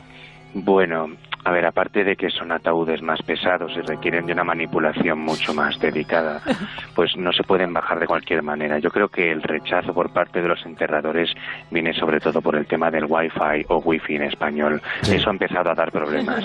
Por favor, ¿me puede explicar esto? ¿Tienen Wi-Fi estos ataúdes? ¿Disc coffins? Eso es, disc coffins, claro, y eso importan. Por eso digo que una buena inversión es una buena inversión en ataúd. Porque ¿cuál es uno de nuestros terrores más atávicos? Que nos entierren vivos, ¿verdad? Sí. Que por cualquier cosa nos hayan dado por muertos y abracemos el ojo ahí dentro de la caja y digamos... Se pasa mal. Sí, estamos muertos y no son casos poco frecuentes. Yo tengo que decirle que gracias a nosotros se ha incorporado el wifi de los ataúdes. Ah. Usted se muere, despierta en el féretro y le manda un WhatsApp a un familiar o a un amigo para avisarle de que sigue vivo y pedirle que vayan a sacarle. Ajá, ajá muy bien, eso es un gran adelanto. ¿Y, y por qué cree que los enterradores no están del todo de acuerdo con incorporar esta tecnología? Algunos son, son reticentes. Ya, bueno, pero yo creo que está claro, para ellos es doble trabajo. Ah, amigo. Y ya se sabe que son Ah, gente poco dada al curre. Hombre. Entonces sabe la de horas que lleva a retirar toda esa tierra. No, y que luego trabajan a su ritmo, les dejan solos, se va toda la comitiva y quedan y ya, pues lo entierro mañana, lo dejo para Claro, después del fútbol. acaban agotados, acaban Claro. agotados. No, no, Mira, sí. pero hay, un chiste que lo refleja muy bien. Ah, ¿Se, sí. lo, puedo, se lo puedo contar? por no, supuesto. ¿cómo vamos a contar un chiste Esto es un un podcast para enterradores? En la- Hombre, claro, un poco de alegría. Una buena Un sección, humor claro. muy El negro. lunes, el Estamos en un lunes. entierro. No lo cuento, no lo cuento. No, Bueno, como quiera, como quiera. Bueno, venga, cuéntelo. Venga, cuéntalo. Venga, a ver, te cuento. Dice que hay un enterrador que sale ya del trabajo, sale del cementerio con la pala al hombro y ve uno de los montones de tierra más recientes que empieza a moverse. Pues poco a poco sale una mano, después un brazo y poco después asoma un rostro medio morado y le dice el pobre hombre al enterrador, oiga, que estoy vivo. Y llega el enterrador y le mete dos palazos en la cabeza y le dice, tú lo que estás es mal enterrado. Hombre. Mira, Este, este no, podcast- no esto es una bomba. Alcina, Alcina, ríais, no. fíjate qué podcast más alegre. Hombre, el chiste me parece un poquito No te ofensivo. puedes reír de un chiste como este, ¿no? Hombre, Begoña, por favor. Ziggy X. I got one more problem with you, girl. Hey.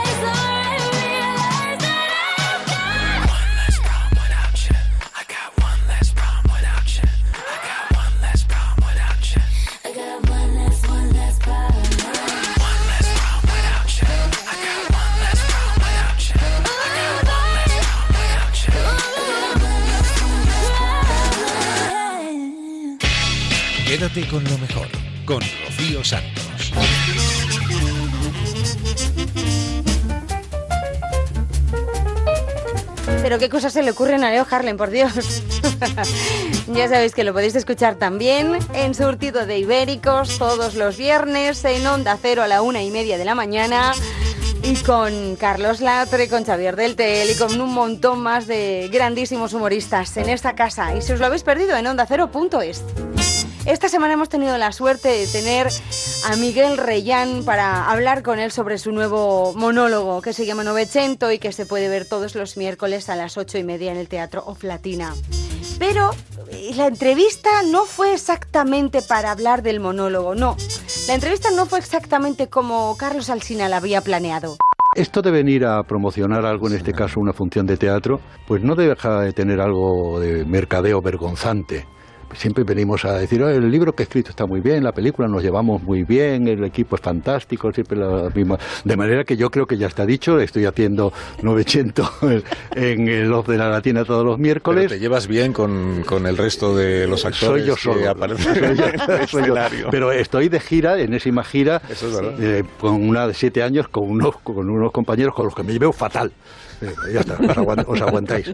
Pero sí tengo cosas que preguntarle, don Carlos, de Ya, verdad. pero La, la- la entrevista te la tengo que hacer yo a ti. Lo siento, pero yo soy un dinamitero en ese aspecto. No, pero en serio. Date cuenta Eh, que la- los oyentes ahora mismo están muy interesados por saber, pero ¿cuándo puedo ir a No, pero un momentito. ah, sí, pues ya todos los miércoles a las ocho y media en el Love Latina. Sí. 900, el pianista, la leyenda del pianista del océano. Hecho, esto ya está pero, hecho. pero es que usted tiene aquí, un don Carlos, un sitio de privilegio que para alguien curioso como yo, pues no, es que claro, por cierto, antes no quería interrumpirlo, como es lógico, pero el teatro comparte con la, con la radio un factor fundamental, que es la imaginación del, Mm. del oyente y del espectador. Él lo completa. Muy de acuerdo contigo. Es- eso es maravilloso. Y no, no tiene sentido. Yo te estoy tuteando y tú me estás tratando de... Eh, Sí, pero señor Conde, si quiere no, no te vamos a. Pero, pero eh, en la radio se oye lo que se oye, pero a mí me interesa la intrahistoria. Mm. No vamos a descubrir, Carlos, Carlitos, yo paso de él, que tú, eh, tienes algunas entrevistas ya míticas. Sí, sí, no, no, Bueno. míticas, sí, sí, algunos momentos. Digamos, míticos. son Pero, entrevistas de las que se ha hablado mucho. claro, con razón. Como las tuyas, Miguel. Tú La de- también entrevistaste a Lola Flores, a Rocío Jurado. Sí, pero aquello era A muchos, distinto y eso. ah. ¿Tú dedicaste al periodismo? No, estudié dos años, pero no, ¿por qué? No, porque había leído en algún sitio que Sí, habías estudié. con alguna revista. No, eh, eso sí, lo que pasa O sea, es que, que el, tú- per- el periodismo pasa como con mi oficio, la interpretación, que el intrusismo es estupendo. Mm. Y entonces yo hacía entrevistas, como decía Begoña, Sí. hice entrevistas y, y hice de todo. Afortunadamente nada que, que no fuera alejado de las cosas que me gustan. Hombre, durante dos o tres años estuve haciendo el horóscopo para una agencia. ¿En serio? Inventándose el horóscopo. Como todo el mundo, claro, Claro. ¿qué te crees? Si no, ¿cómo se hace el horóscopo? A ver. No, para ver. Te lo Pero sí es cierto que cuando eras joven tú querías dedicarte a ser actor para cambiar el mundo. ¿Tú crees que has conseguido cambiar algo? El mundo no, porque veas el ejemplo por la Junta Lámina, está un desastre mundial.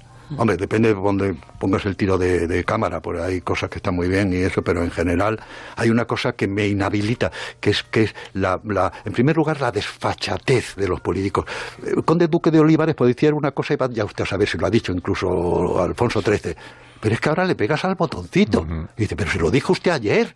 Y no lo ha sacado de contexto, es que no sé cuánto. Es que es una desfachada. Pero también estoy a- harto de una cosa. Harto de que los de que mis amigos, mis familiares, mis, que por cierto, mis familiares, que nos pongamos a parir a los, a los políticos que no vienen de Marte, que los elegimos nosotros. Son todos unos ladrones y no sé cuánto y nos engañan. ¿Y tú para qué? Lo digo por mi familia, que me disculpen, pero la libertad nos ha... es que eso todo del PP. Y entonces, pues claro, eh, las matemáticas no son una opinión. Ahí está la Gürtel, está no sé qué, rato, no sé cuál. Y entonces ellos no lo dicen exactamente sí, porque son más finos, pero se apuntan a aquella frase de Roosevelt, que no era de Roosevelt, era el secretario de Estado, de dictador Anastasio Somoza. Decía, sí, es posible que Somoza sea un hijo de puta, pero es nuestro hijo de puta. Pues eso lamentablemente dice mi familia. Es posible, sí, los del PP son unos sinvergüenzas, una mafia, lo único que quedaba, lo, que, lo de ahora. Pero son los míos. Así, queridos, no vamos a ninguna parte. Deben ser eh, interesantísimas las reuniones familiares, entonces, en tu casa o en la de ellos. Bueno, te he destrozado el guion, Carlos, perdóname. No, hombre, todo es que lo tenía contrario. que, Es que para una vez que tengo algo, lo tengo que soltar. Yo te invito a que vengas ya otro día y hablamos de... De Novecento. De teatro y de Novecento. Novecento. Si no me van a decir, "Jo, se supone que teníais que promocionar Novecento, y digo yo, la culpa de Miguel. ¿Qué excusa Claro. más buena para traerle? Claro. para que vuelva. Sí. No, pero además está muy bien lo de promocionar, pero lo que pasa es que eh, el Love de la Latina o el Love Latina tiene 70 localidades porque es un concierto de cámara. Lo he, ten- Mm. lo he hecho, me han contratado en los jardines de, de la Universidad esto Menéndez Pelayo, que se empeñaron las chicas sí, con micrófono, pero no me gusta. Es un concierto de cámara, ladito, claro, claro. es 70 personas. Y lo siento, pero me parece que están agotadas para muchos miércoles, ¿eh? Qué bien. Hombre, es que viene ya desde el español, Ya. Viene... Es que no me lo cargo ni yo. Pero que vas a estar haciendo la, vas a estar haciendo la función 15 o 20 años más. ¿no?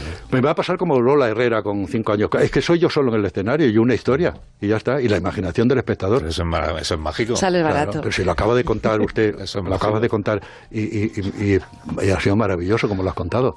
Una ventaja con música de fondo, ¿eh, querido? Claro que tú tienes. Me han dicho que tú solo pones música un poquito al final.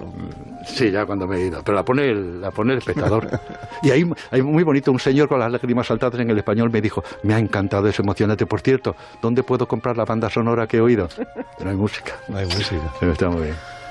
Eso Bueno. hacer, hacer la- el, el teatro sin decorado. Aquí la- para mí la música es el decorado del- de la radio, ¿sabes? Claro. Está de fondo, es lo que está ambientando lo que estamos ahora tú y yo hablando. Pero claro, hacerlo sin, sin nada es como hacerlo sin decorado detrás en el teatro. Pero es Tiene que no, no hace- no hace falta. Es que en un escenario como una película, pero un escenario tiene que haber lo que tiene que haber.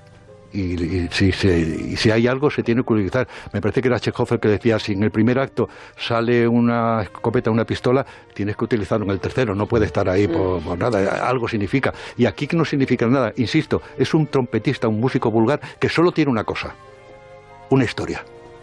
Él ha conocido a Novecento. Es un tío que da la lata, un batallitas. Dice, ustedes perdonen, yo lo único que justifica mi vida es la historia. Perdóneme, se la voy a contar. Y le cuenta la historia y se larga. ¿Qué pasa? Que llegan las noticias de las 12 y tengo que despedirte y me duele. ¿Ya está? Sí, ya está. Pues tengo que volver otro día. Bueno, Porque tengo más preguntas que hacerte. Ya sabes, puedes, puedes, venir cuando te apetezca. No, cuando me apetezca, no, cuando me llame Marisol. Entonces tienes que llamar. Llama tú a Marisol. Bueno, llamaré. Sí, pues no me lo diga dos veces que me apunto, ¿eh? Eres tú lo que te Ya digo. está, algo está. ya- ya. Además hay muchos temas que tratar, ¿eh? Porque no me gusta nada cómo caza la perrilla, como dice un amigo. Oye, Miguel, un placer como siempre El recibirte. placer y el honor ha sido mío. Quédate con lo mejor en Onda Cero. Fue fabulosa la visita de Miguel Reyán, la entrevista al completo en onda es Tenéis que escucharla porque no tiene desperdicio. Ha prometido volver otro día para hablar ya de Novecento y de sus cosas del teatro porque ahí se le fue el tiempo, claro. Ahora nos vamos a Julia en la Onda. Dejamos más de uno y también recibimos esta semana en el programa de Julia Otero a un gran escritor. Se llama Ramón Lobo. Él traía un libro bajo el brazo que se llama El día que murió Kapuczynski. Frase de Kapuczynski. Esta que tengo aquí dice, siempre creí que los reporteros éramos los buscadores de contextos, o sea, de las causas que explican lo que ocurre. Quizás por eso los periódicos ahora son mucho más aburridos y están perdiendo ventas en todo el mundo. Insisto, esto lo dijo Kapuczynski, que es un maestro de periodistas, maestro de este oficio nuestro, que murió el día 23 de enero del año 2007. Les cuento esto porque esa fecha justamente, el día que muere Kapuczynski, en la vida real, inspira a Ramón Lobo eh, su último libro que se llama, pues así, El día que murió Kapuczynski. Podríamos decir, Ramón, que quizá tú eres uno de los últimos, siguiendo a Kapuczynski, ¿eh? uno de los últimos buscadores de contexto, ¿no? O sea, de las causas que explican lo que ocurre. Sí, yo creo que pertenezco a una generación que ha tenido la suerte de vivir el final de un gran baile de periodismo, que era viajar a los sitios durante mucho tiempo, sin importar mucho el precio, estar un mes en Bosnia, estar un mes en Afganistán, eh, todo eso ha desaparecido. Eh, durante 20 años ha sido mi vida. Eh, tengo la suerte de haber vivido ese final de etapa que quizás empezó tras la Primera Guerra Mundial. Eh, decía, eh, dices que la muerte de Kapuczynski, lo escribes en el libro, simboliza el hundimiento de una forma de entender y vivir el periodismo. Empezaron, y eso les va a sonar muy familiar incluso a los que no son periodistas, a los que ven la tele o leen los periódicos, ¿no? Dice, simboliza, um, empezaron a medir a los reporteros por lo que costaban, no por lo que valían a primar los recortes sobre las exclusivas y las primicias. A lo mejor, Ramón, deberíamos ser honestos y ya reconocer que esto no tiene vuelta atrás. ¿O tú crees que sí? No, el mundo que que vivimos, que hemos vivido yo creo que ha desaparecido, está desapareciendo, pero eso no significa el final del periodismo. Yo creo que habrá eh, un renacimiento y si queremos eh, sobrevivir tendremos que volver al periodismo de calidad. De hecho, hay periodismo de calidad en muchísimos sitios, incluso en España, y hay países emergentes como, no sé, Indonesia, India, China, donde hay un periodismo de papel muy, muy potente, porque las nuevas clases medias quieren leer papel. Lo que ocurre es que nosotros hemos renunciado a lo esencial, que es la búsqueda de los, de, los hechos comprobados. Eh, hacemos un periodismo de declaraciones en gran medida. Eh, a veces eh, creemos que pluralidad es juntar cinco políticos, cada uno diciendo su pequeña o su gran mentira, y eso no es pluralidad. Nuestro trabajo no es poner el micrófono o la, libreta para que cualquiera diga cualquier cosa. Nosotros tenemos que comprobar, tenemos que dudar. El poder siempre miente eh, o no dice la verdad completa. Eh, hemos perdido el contacto con los ciudadanos, que son nuestros verdaderos jefes, hemos perdido la credibilidad. Evidentemente hay mucho que hablar porque hay gente que lo está haciendo muy bien, tú entre ellas, eh, y que, y, que, tiene credibilidad de los oyentes y tiene credibilidad de los, de los lectores. Pero creo que esa es la esencia. Si recuperamos esa credibilidad, creo que podremos seguir y te, reconocer que la gente que leía periódicos era muy poca. Eh, y uh -huh. lo que lo que pasa es que esa poca gente eh, ha dejado de confiar en nosotros y cree que en internet puede informarse. Tenemos que recuperarla, pero solo lo conseguiremos a través de la calidad. Pues en, pues en el fondo eres un optimista porque por lo que dices sigues pensando que, que, la verdad tiene mérito y es valorada como tal. Y yo diría, viendo en el mundo en el que estamos, en que ha perdido relevancia, la verdad. Queda un poco igual que las cosas sean verdad o no hay un momento en el libro que el único, el personaje más importante no periodista, que es el librero Peter Hess, está hablando con Roberto Maño, que es el protagonista, y le dice que hay tres edades del hombre. la primera, que es cuando se descubre la agricultura, que supuso un cambio tremendo. Pasamos a las ciudades, eh, se crearon las, las, las, ciudades, los dioses, la familia, las fronteras. Pasamos a ser el hombre sedentario. Eh, la, escritura, si quieres añadir después la imprenta. Y ahora estamos viendo una tercera edad que es tan importante como cuando descubrimos la agricultura y seguramente va a provocar cambios mentales de filosofía, de, sentido de la vida iguales. No se está acabando una época, está empezando otra. Y hay un principio chino que es Weji, que es, una, que es como ellos describen la crisis, que es crisis significa peligro y oportunidad. Estamos en un cambio y, y hay un principio también básico en la, en la, evolución de las especies de Darwin que no sobreviven los más fuertes ni los más inteligentes, sino los que se saben a, adaptar. Y nosotros tenemos que saber adaptarnos. Bueno, eh, espero que, que, ahí aparezca la oportunidad, porque según con qué ojos mires solamente se ve la parte del peligro, ¿eh? Sí, ahora estamos eh, justo en mitad de la explosión. Claro, eh, claro. Estamos, estamos rodeados de humo, de yeso. cascotes, es horrible. Exacto, pero todo eso pasa y luego veremos claridad. Y yo creo que, si, bueno, si tuviera 18 años, volvería a hacer periodismo. Y, creo que cuando nosotros empezamos también las cosas estaban muy difíciles. A mí, mi primera entrevista, que fue con Antonio Gala, eh, me pagaron el equivalente a, a un euro ocho, 80 céntimos. Y en ningún momento pensé, vaya porquería de profesión, con esto no me voy a comprar nunca una casa. ¿No? Me pareció maravilloso haber hablado con Antonio Gala, que me publicara la entrevista. Siempre he tratado de vivir bastante el presente. Oye, ¿qué estabas haciendo, Ramón, el día que murió Kapuczynski? ¿Te acuerdas? Eh, yo aterrizaba en Mogadiscio, cumplía años y ¿Como por eso... ¿Como Mayo?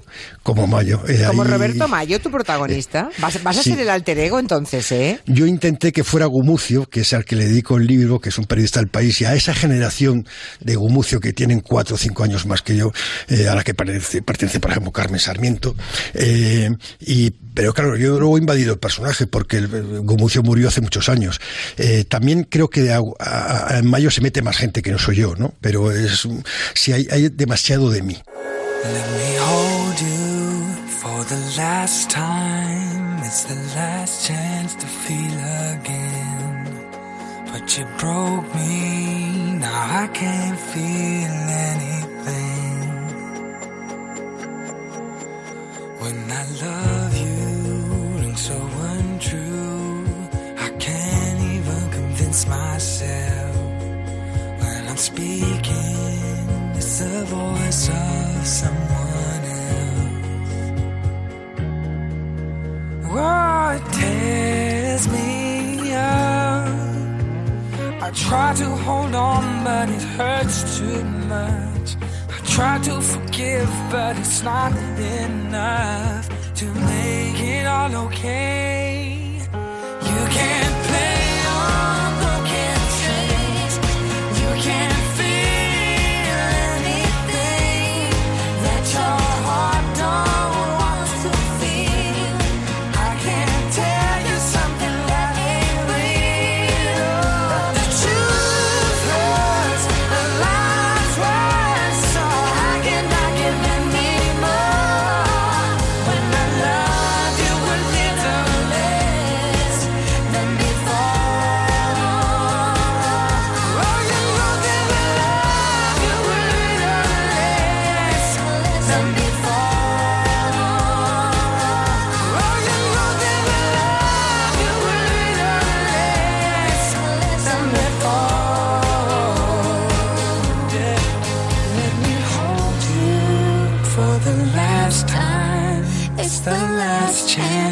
feel again.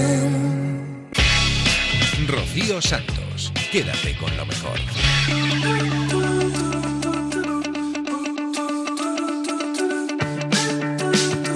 En nuestro rincón de especialistas en Julia en la Onda nos visitaba esta semana Raquel Tulleuda. Es sexóloga y viene a denunciar la poca educación que sigue existiendo en España en cuanto a la sexualidad. Creo que en el hospital de, de Figueras, donde trabaja la doctora Tulleuda, hay una unidad pionera que precisamente habla de la disfunción sexual femenina. Todos entendemos que es una disfunción sexual masculina. ¿Cuál es la femenina?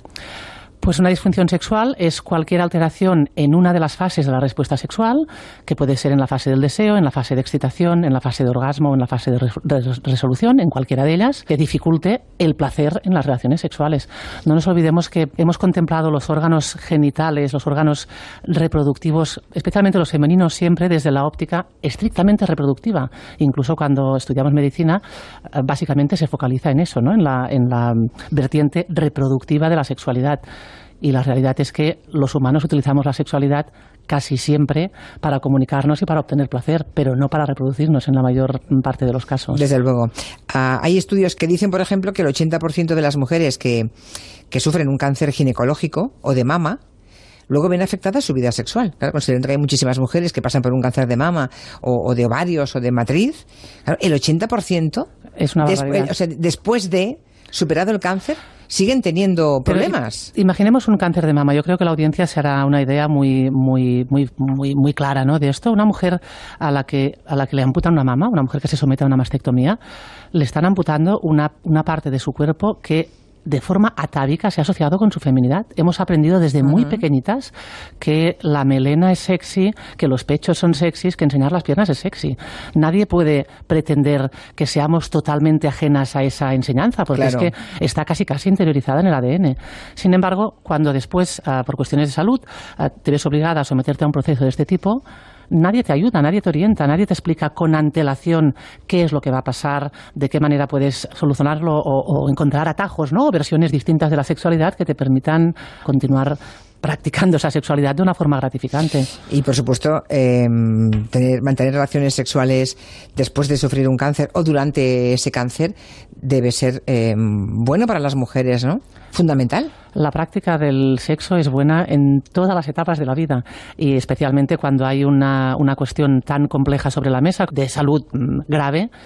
Efectivamente, conseguir eh, una buena comunicación con la pareja, conseguir momentos de placer, momentos de evasión del cáncer, eh, obviamente es buenísimo. Eh, otro dato más que también me ha dejado bastante sorprendida y es que a los tres meses del parto las estadísticas dicen que un 80% de las mujeres sufre alguna disfunción sexual. El 80% es la inmensísima mayoría. Me es, me es que los problemas a nivel de respuesta sexual que se pueden producir en el posparto son múltiples y en realidad muchos de ellos son fisiológicos. Pero estamos otra vez en lo mismo. Como nadie nos lo explica, por ejemplo, una mujer que lacta. Una mujer que lacta tiene la prolactina elevada. Y la prolactina, una de las cosas que hace de forma fisiológica, puesto que la naturaleza entiende que tienes un cachorrillo y no tienes que quedar embarazada otra vez, una de las cosas que hace la prolactina es suprimir la libido. Con lo cual no hay deseo Con lo mientras- cual no hay deseo. Si eso no lo sabe la paciente, no lo sabe su pareja, la pareja insiste en esa intención de tener relaciones, la paciente se siente mal, empieza a rechazar al marido, suma y sigue. Por supuesto, no es un argumento para dejar la lactancia, ni muchísimo menos que es súper sana, ¿eh? pero además hay una reestructuración de los roles a nivel familiar. Si es un primer hijo, están todos los miedos de lo voy a hacer bien, de estar pendiente del niño constantemente. el no, des- el no descanso. El no descanso, el, ¿Eh? efectivamente, el no dormir. Habrá seguramente una cicatriz en algún sitio, o una mujer que ha tenido una cesárea y, y tendrá una cicatriz en la parte baja del abdomen, o una mujer que ha parido y tendrá, pues a lo mejor un pequeño desgarro, una Pero es, que, episiotomía. es que es complicado esto, claro. el- eh, al padre no le ha ocurrido nada físicamente. Mantiene la libido igual, las ganas igual, la capacidad igual, no hay, no hay ningún rastro físico en nada. Y, y claro, mm, de pronto se encuentra con una mujer a su lado que igual en el último mes tampoco tampoco fue el- fácil el encuentro sexual con ella, o fácil o inexistente. Muchas veces, además, Muchas se veces suma antes, eso, que- incluso. Que, a lo mejor llevamos tres o Claro. cuatro o cinco meses sin relaciones. Claro, o sea, Y- se suma ahí un montón de tiempo. Y claro. otra cosa muy importante que es la autoimagen para las personas eh, es, es importante y, y lo es especialmente para las mujeres porque vivimos en la sociedad en la que vivimos y eso es innegable. La, la imagen que tenemos de nuestro propio cuerpo es importante a la hora de mantener relaciones sexuales. Y una mujer que acaba de parir, en la mayor parte de los casos es una mujer pues que tiene unos kilos de más, que tiene algún colgajo en la barriga, que tiene o unas mamas muy grandes porque está lactando. Bueno, eso, o no, unas- eso no suele ser un problema. Pero eso no es un problema para el marido muchas veces, que lo ve como algo muy volu- voluptuoso y apetecible. Pero muchas veces la mujer no se ve bien físicamente. No, y, y sobre todo porque en ese momento el pecho es, es como si se reservara para el cachorro. Exacto, Que exactamente. decía antes usted, doctora, ¿no? Gracias, doctora Tuyeuda, gracias. A ustedes, encantada. En Onda Cero, quédate con lo mejor. Rocío Santos.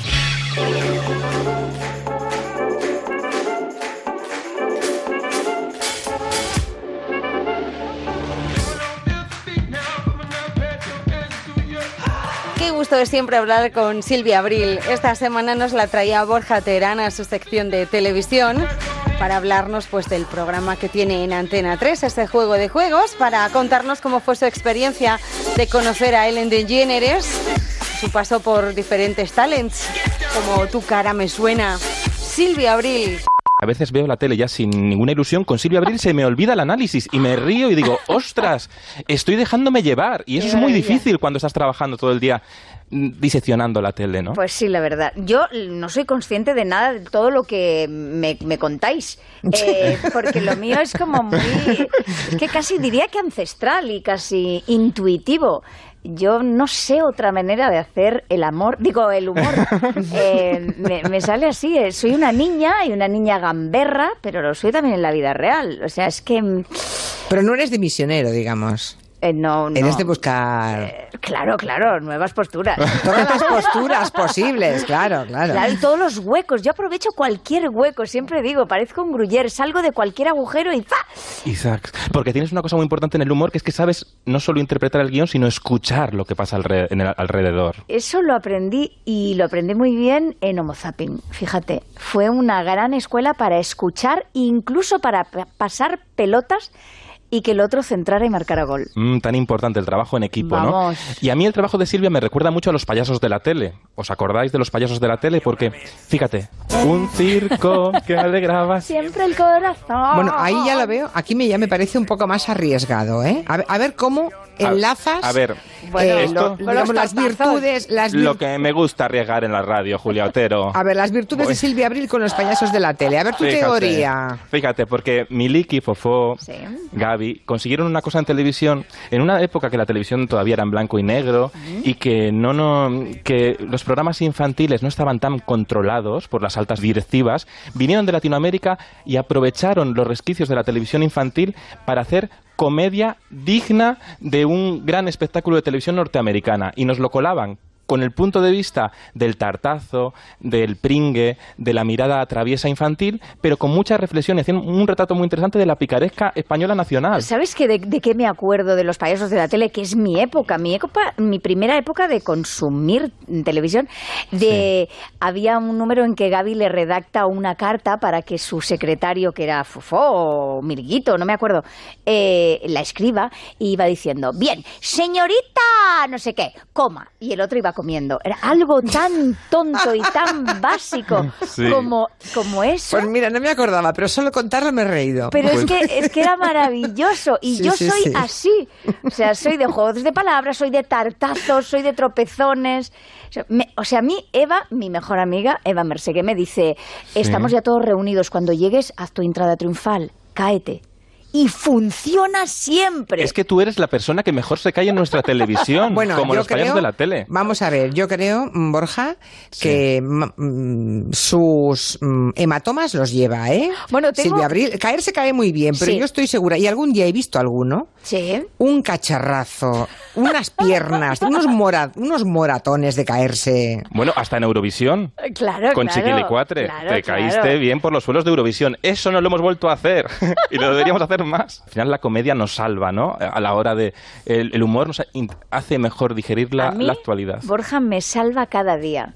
Y puede sonar muy repombante, pero me, so- me salva cada día. Yo mm, de lo que me pasa, de lo que eh, puedo tener un mal día, puedo tener un mal momento y siempre salgo riendo. Porque tú no tienes nada de sentido de ridículo, que es una No. cosa tan importante que no hay que, hay que Mira, tenemos que perder Y, mucho un- sentido. eh, sí, y lo que es peor, el sentido del ridículo es demasiado acentuado en las chicas, en las mujeres. Mira, y eso, pues- pues y eso yo- nos pierde. Te voy a hacer referencia a algo que ya he contado alguna vez, que es que en algo en lo que insisto mucho en la educación de mi hija, Mm. es que no hay que tener sentido del ridículo, porque cuando tú te sepas reír de ti mismo, será imposible que te haga daño nadie.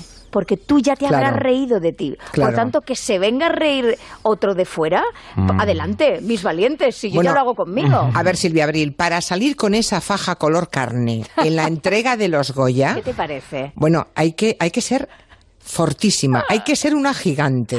O sea, que- que sepas- eres, eres una héroe, eres mi heroína. Y que sepas que alguien de mi entorno me dijo, ¿y si te la pones negra? Y yo le dije, no, no, no, no. No, no, no, de color carne. Color carne. Hombre, Mm. claro. Y vamos a por todas. Pero efectivamente, eso te hace enormemente fuerte, claro. Bueno, porque claro, eh, hay que empezar ¿Qué te van a decir? ¿Qué te van a decir? Claro, eh, claro, pues- claro. Y además yo hice el comentario, pero si todas aquí vamos igual. O sea, no sé de qué os reís, porque efectivamente vam- íbamos Mm. todas enfajadas. En Onda Cero, quédate con lo mejor. Rocío Santos.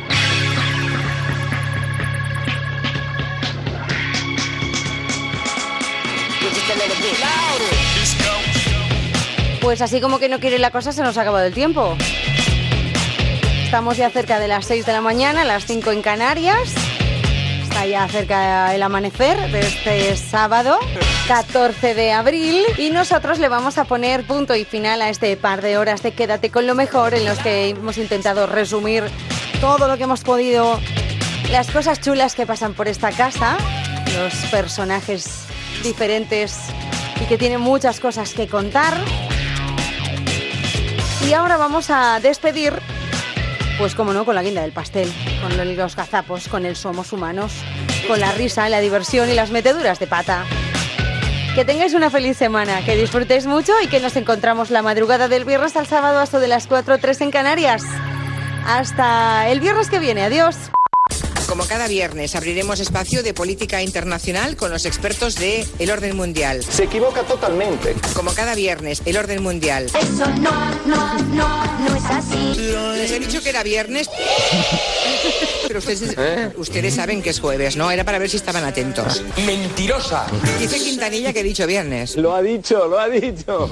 Como cada viernes, El Orden Mundial. Pues no, vale. Me he equivocado y no volverá a ocurrir. Pues bien, la última idea de estos eh, dos chicos son los candidatines, que es esto mismo que este- hemos eh, hablado. Hoy, hoy, hoy, hoy. Y ayer eh, nos llegaron a la redacción Chiquillo, ¿qué te pasa? Que me miras así, Te Julia. miro porque estás un poco como... Tontito. Pues sí, lo es. Porque había perdido el hilo. Ya, ya, que Vamos tenía a un cafetín escuchar- en la mano y es que Exacto, no se que- pueden hacer dos cosas al mismo tiempo. imagínate. A ver, Chico, mm, calladito está más guapo. Pero desde luego, esta con esta envergadura eh, se está No. preparando una muy gorda. Muy buenas tardes. Hablamos del cerdo vietnamita. ¿Qué pasa, chavales? Que desde luego desde hace años ya se venía pidiendo, ¿verdad? Así es, así es. eh, De hecho, de las... eh, De las eh, Jimmy el dos veces, tenía ese apodo porque todo lo decía dos veces. Así es, así es de las, eh, de las eh, especies eh, más sorprendentemente invasoras que tenemos ahora mismo en el medio. ¡Los invasores! Y hemos hablado... O sea, sueltas un cerdo vietnamita Y a follar, y a follar, que se chocan los planetas. al cabo de dos años tienes... Los invasores. 200. Lo puso de moda George Clooney, ya Sí. Guapísimo. ¿Veis que Sí, se sí. Lo, lo adoptó como mascota? Para mear y no echar gota. Eh, La gente se tiró en plancha a, los, a las tiendas de animales. Vamos a ver. ¿Que somos tontos o qué? comprar cerdos vietnamitas y a la que el cerdo cogió ya un volumen. Yo, cerda. Y en el salón comedor, pues hacía sus cositas ahí, que ya no eran cositas, que eran cosazas. ¡Cerdo asqueroso! Dijeron, ¡Cerdo cabrón! ¡Te cortaría la cabeza! al cerdo este va a haber que darle avío. ¡Fuera de mi vista! Cerdo vietnamita. Muy bien, luego damos consejos... ah, Dígalo. Prácticos sobre el plástico. Mm, lo he dicho bien. Un aplauso. Un aplauso. Muy bien. Pelota. Es que hubiera podido decir los consejos plásticos sobre lo práctico. Eres la mejor locutora del mundo. No te creas, que lo he pensado, ¿eh? Casi. Ya está con el dedo quintanilla ahí, ¿no? Ya, ya, pues que se lo ponga... mm, Quiero que tengas cuidado. Que tengo mucha mala leche, como alambre de espinas y meo napalm. Julia, ¿puedo hacer una, una cosa mientras me haces la pregunta? Es que estoy pasando el control de seguridad del aeropuerto. No. Sí. Ya se ríe el tío. Tengo que dejar el teléfono, pero Pues nada, nada. van a ser unos instantes. Nada. Un momento, ¿eh? Bueno. Un momento. Claro, claro, espérate, espérate, espérate, espérate, espérate, espérate un segundo. Ahora mismo está pasando su móvil a través del arco. Interesantísimo. Mira el ruido este. A ver cómo suena un arco.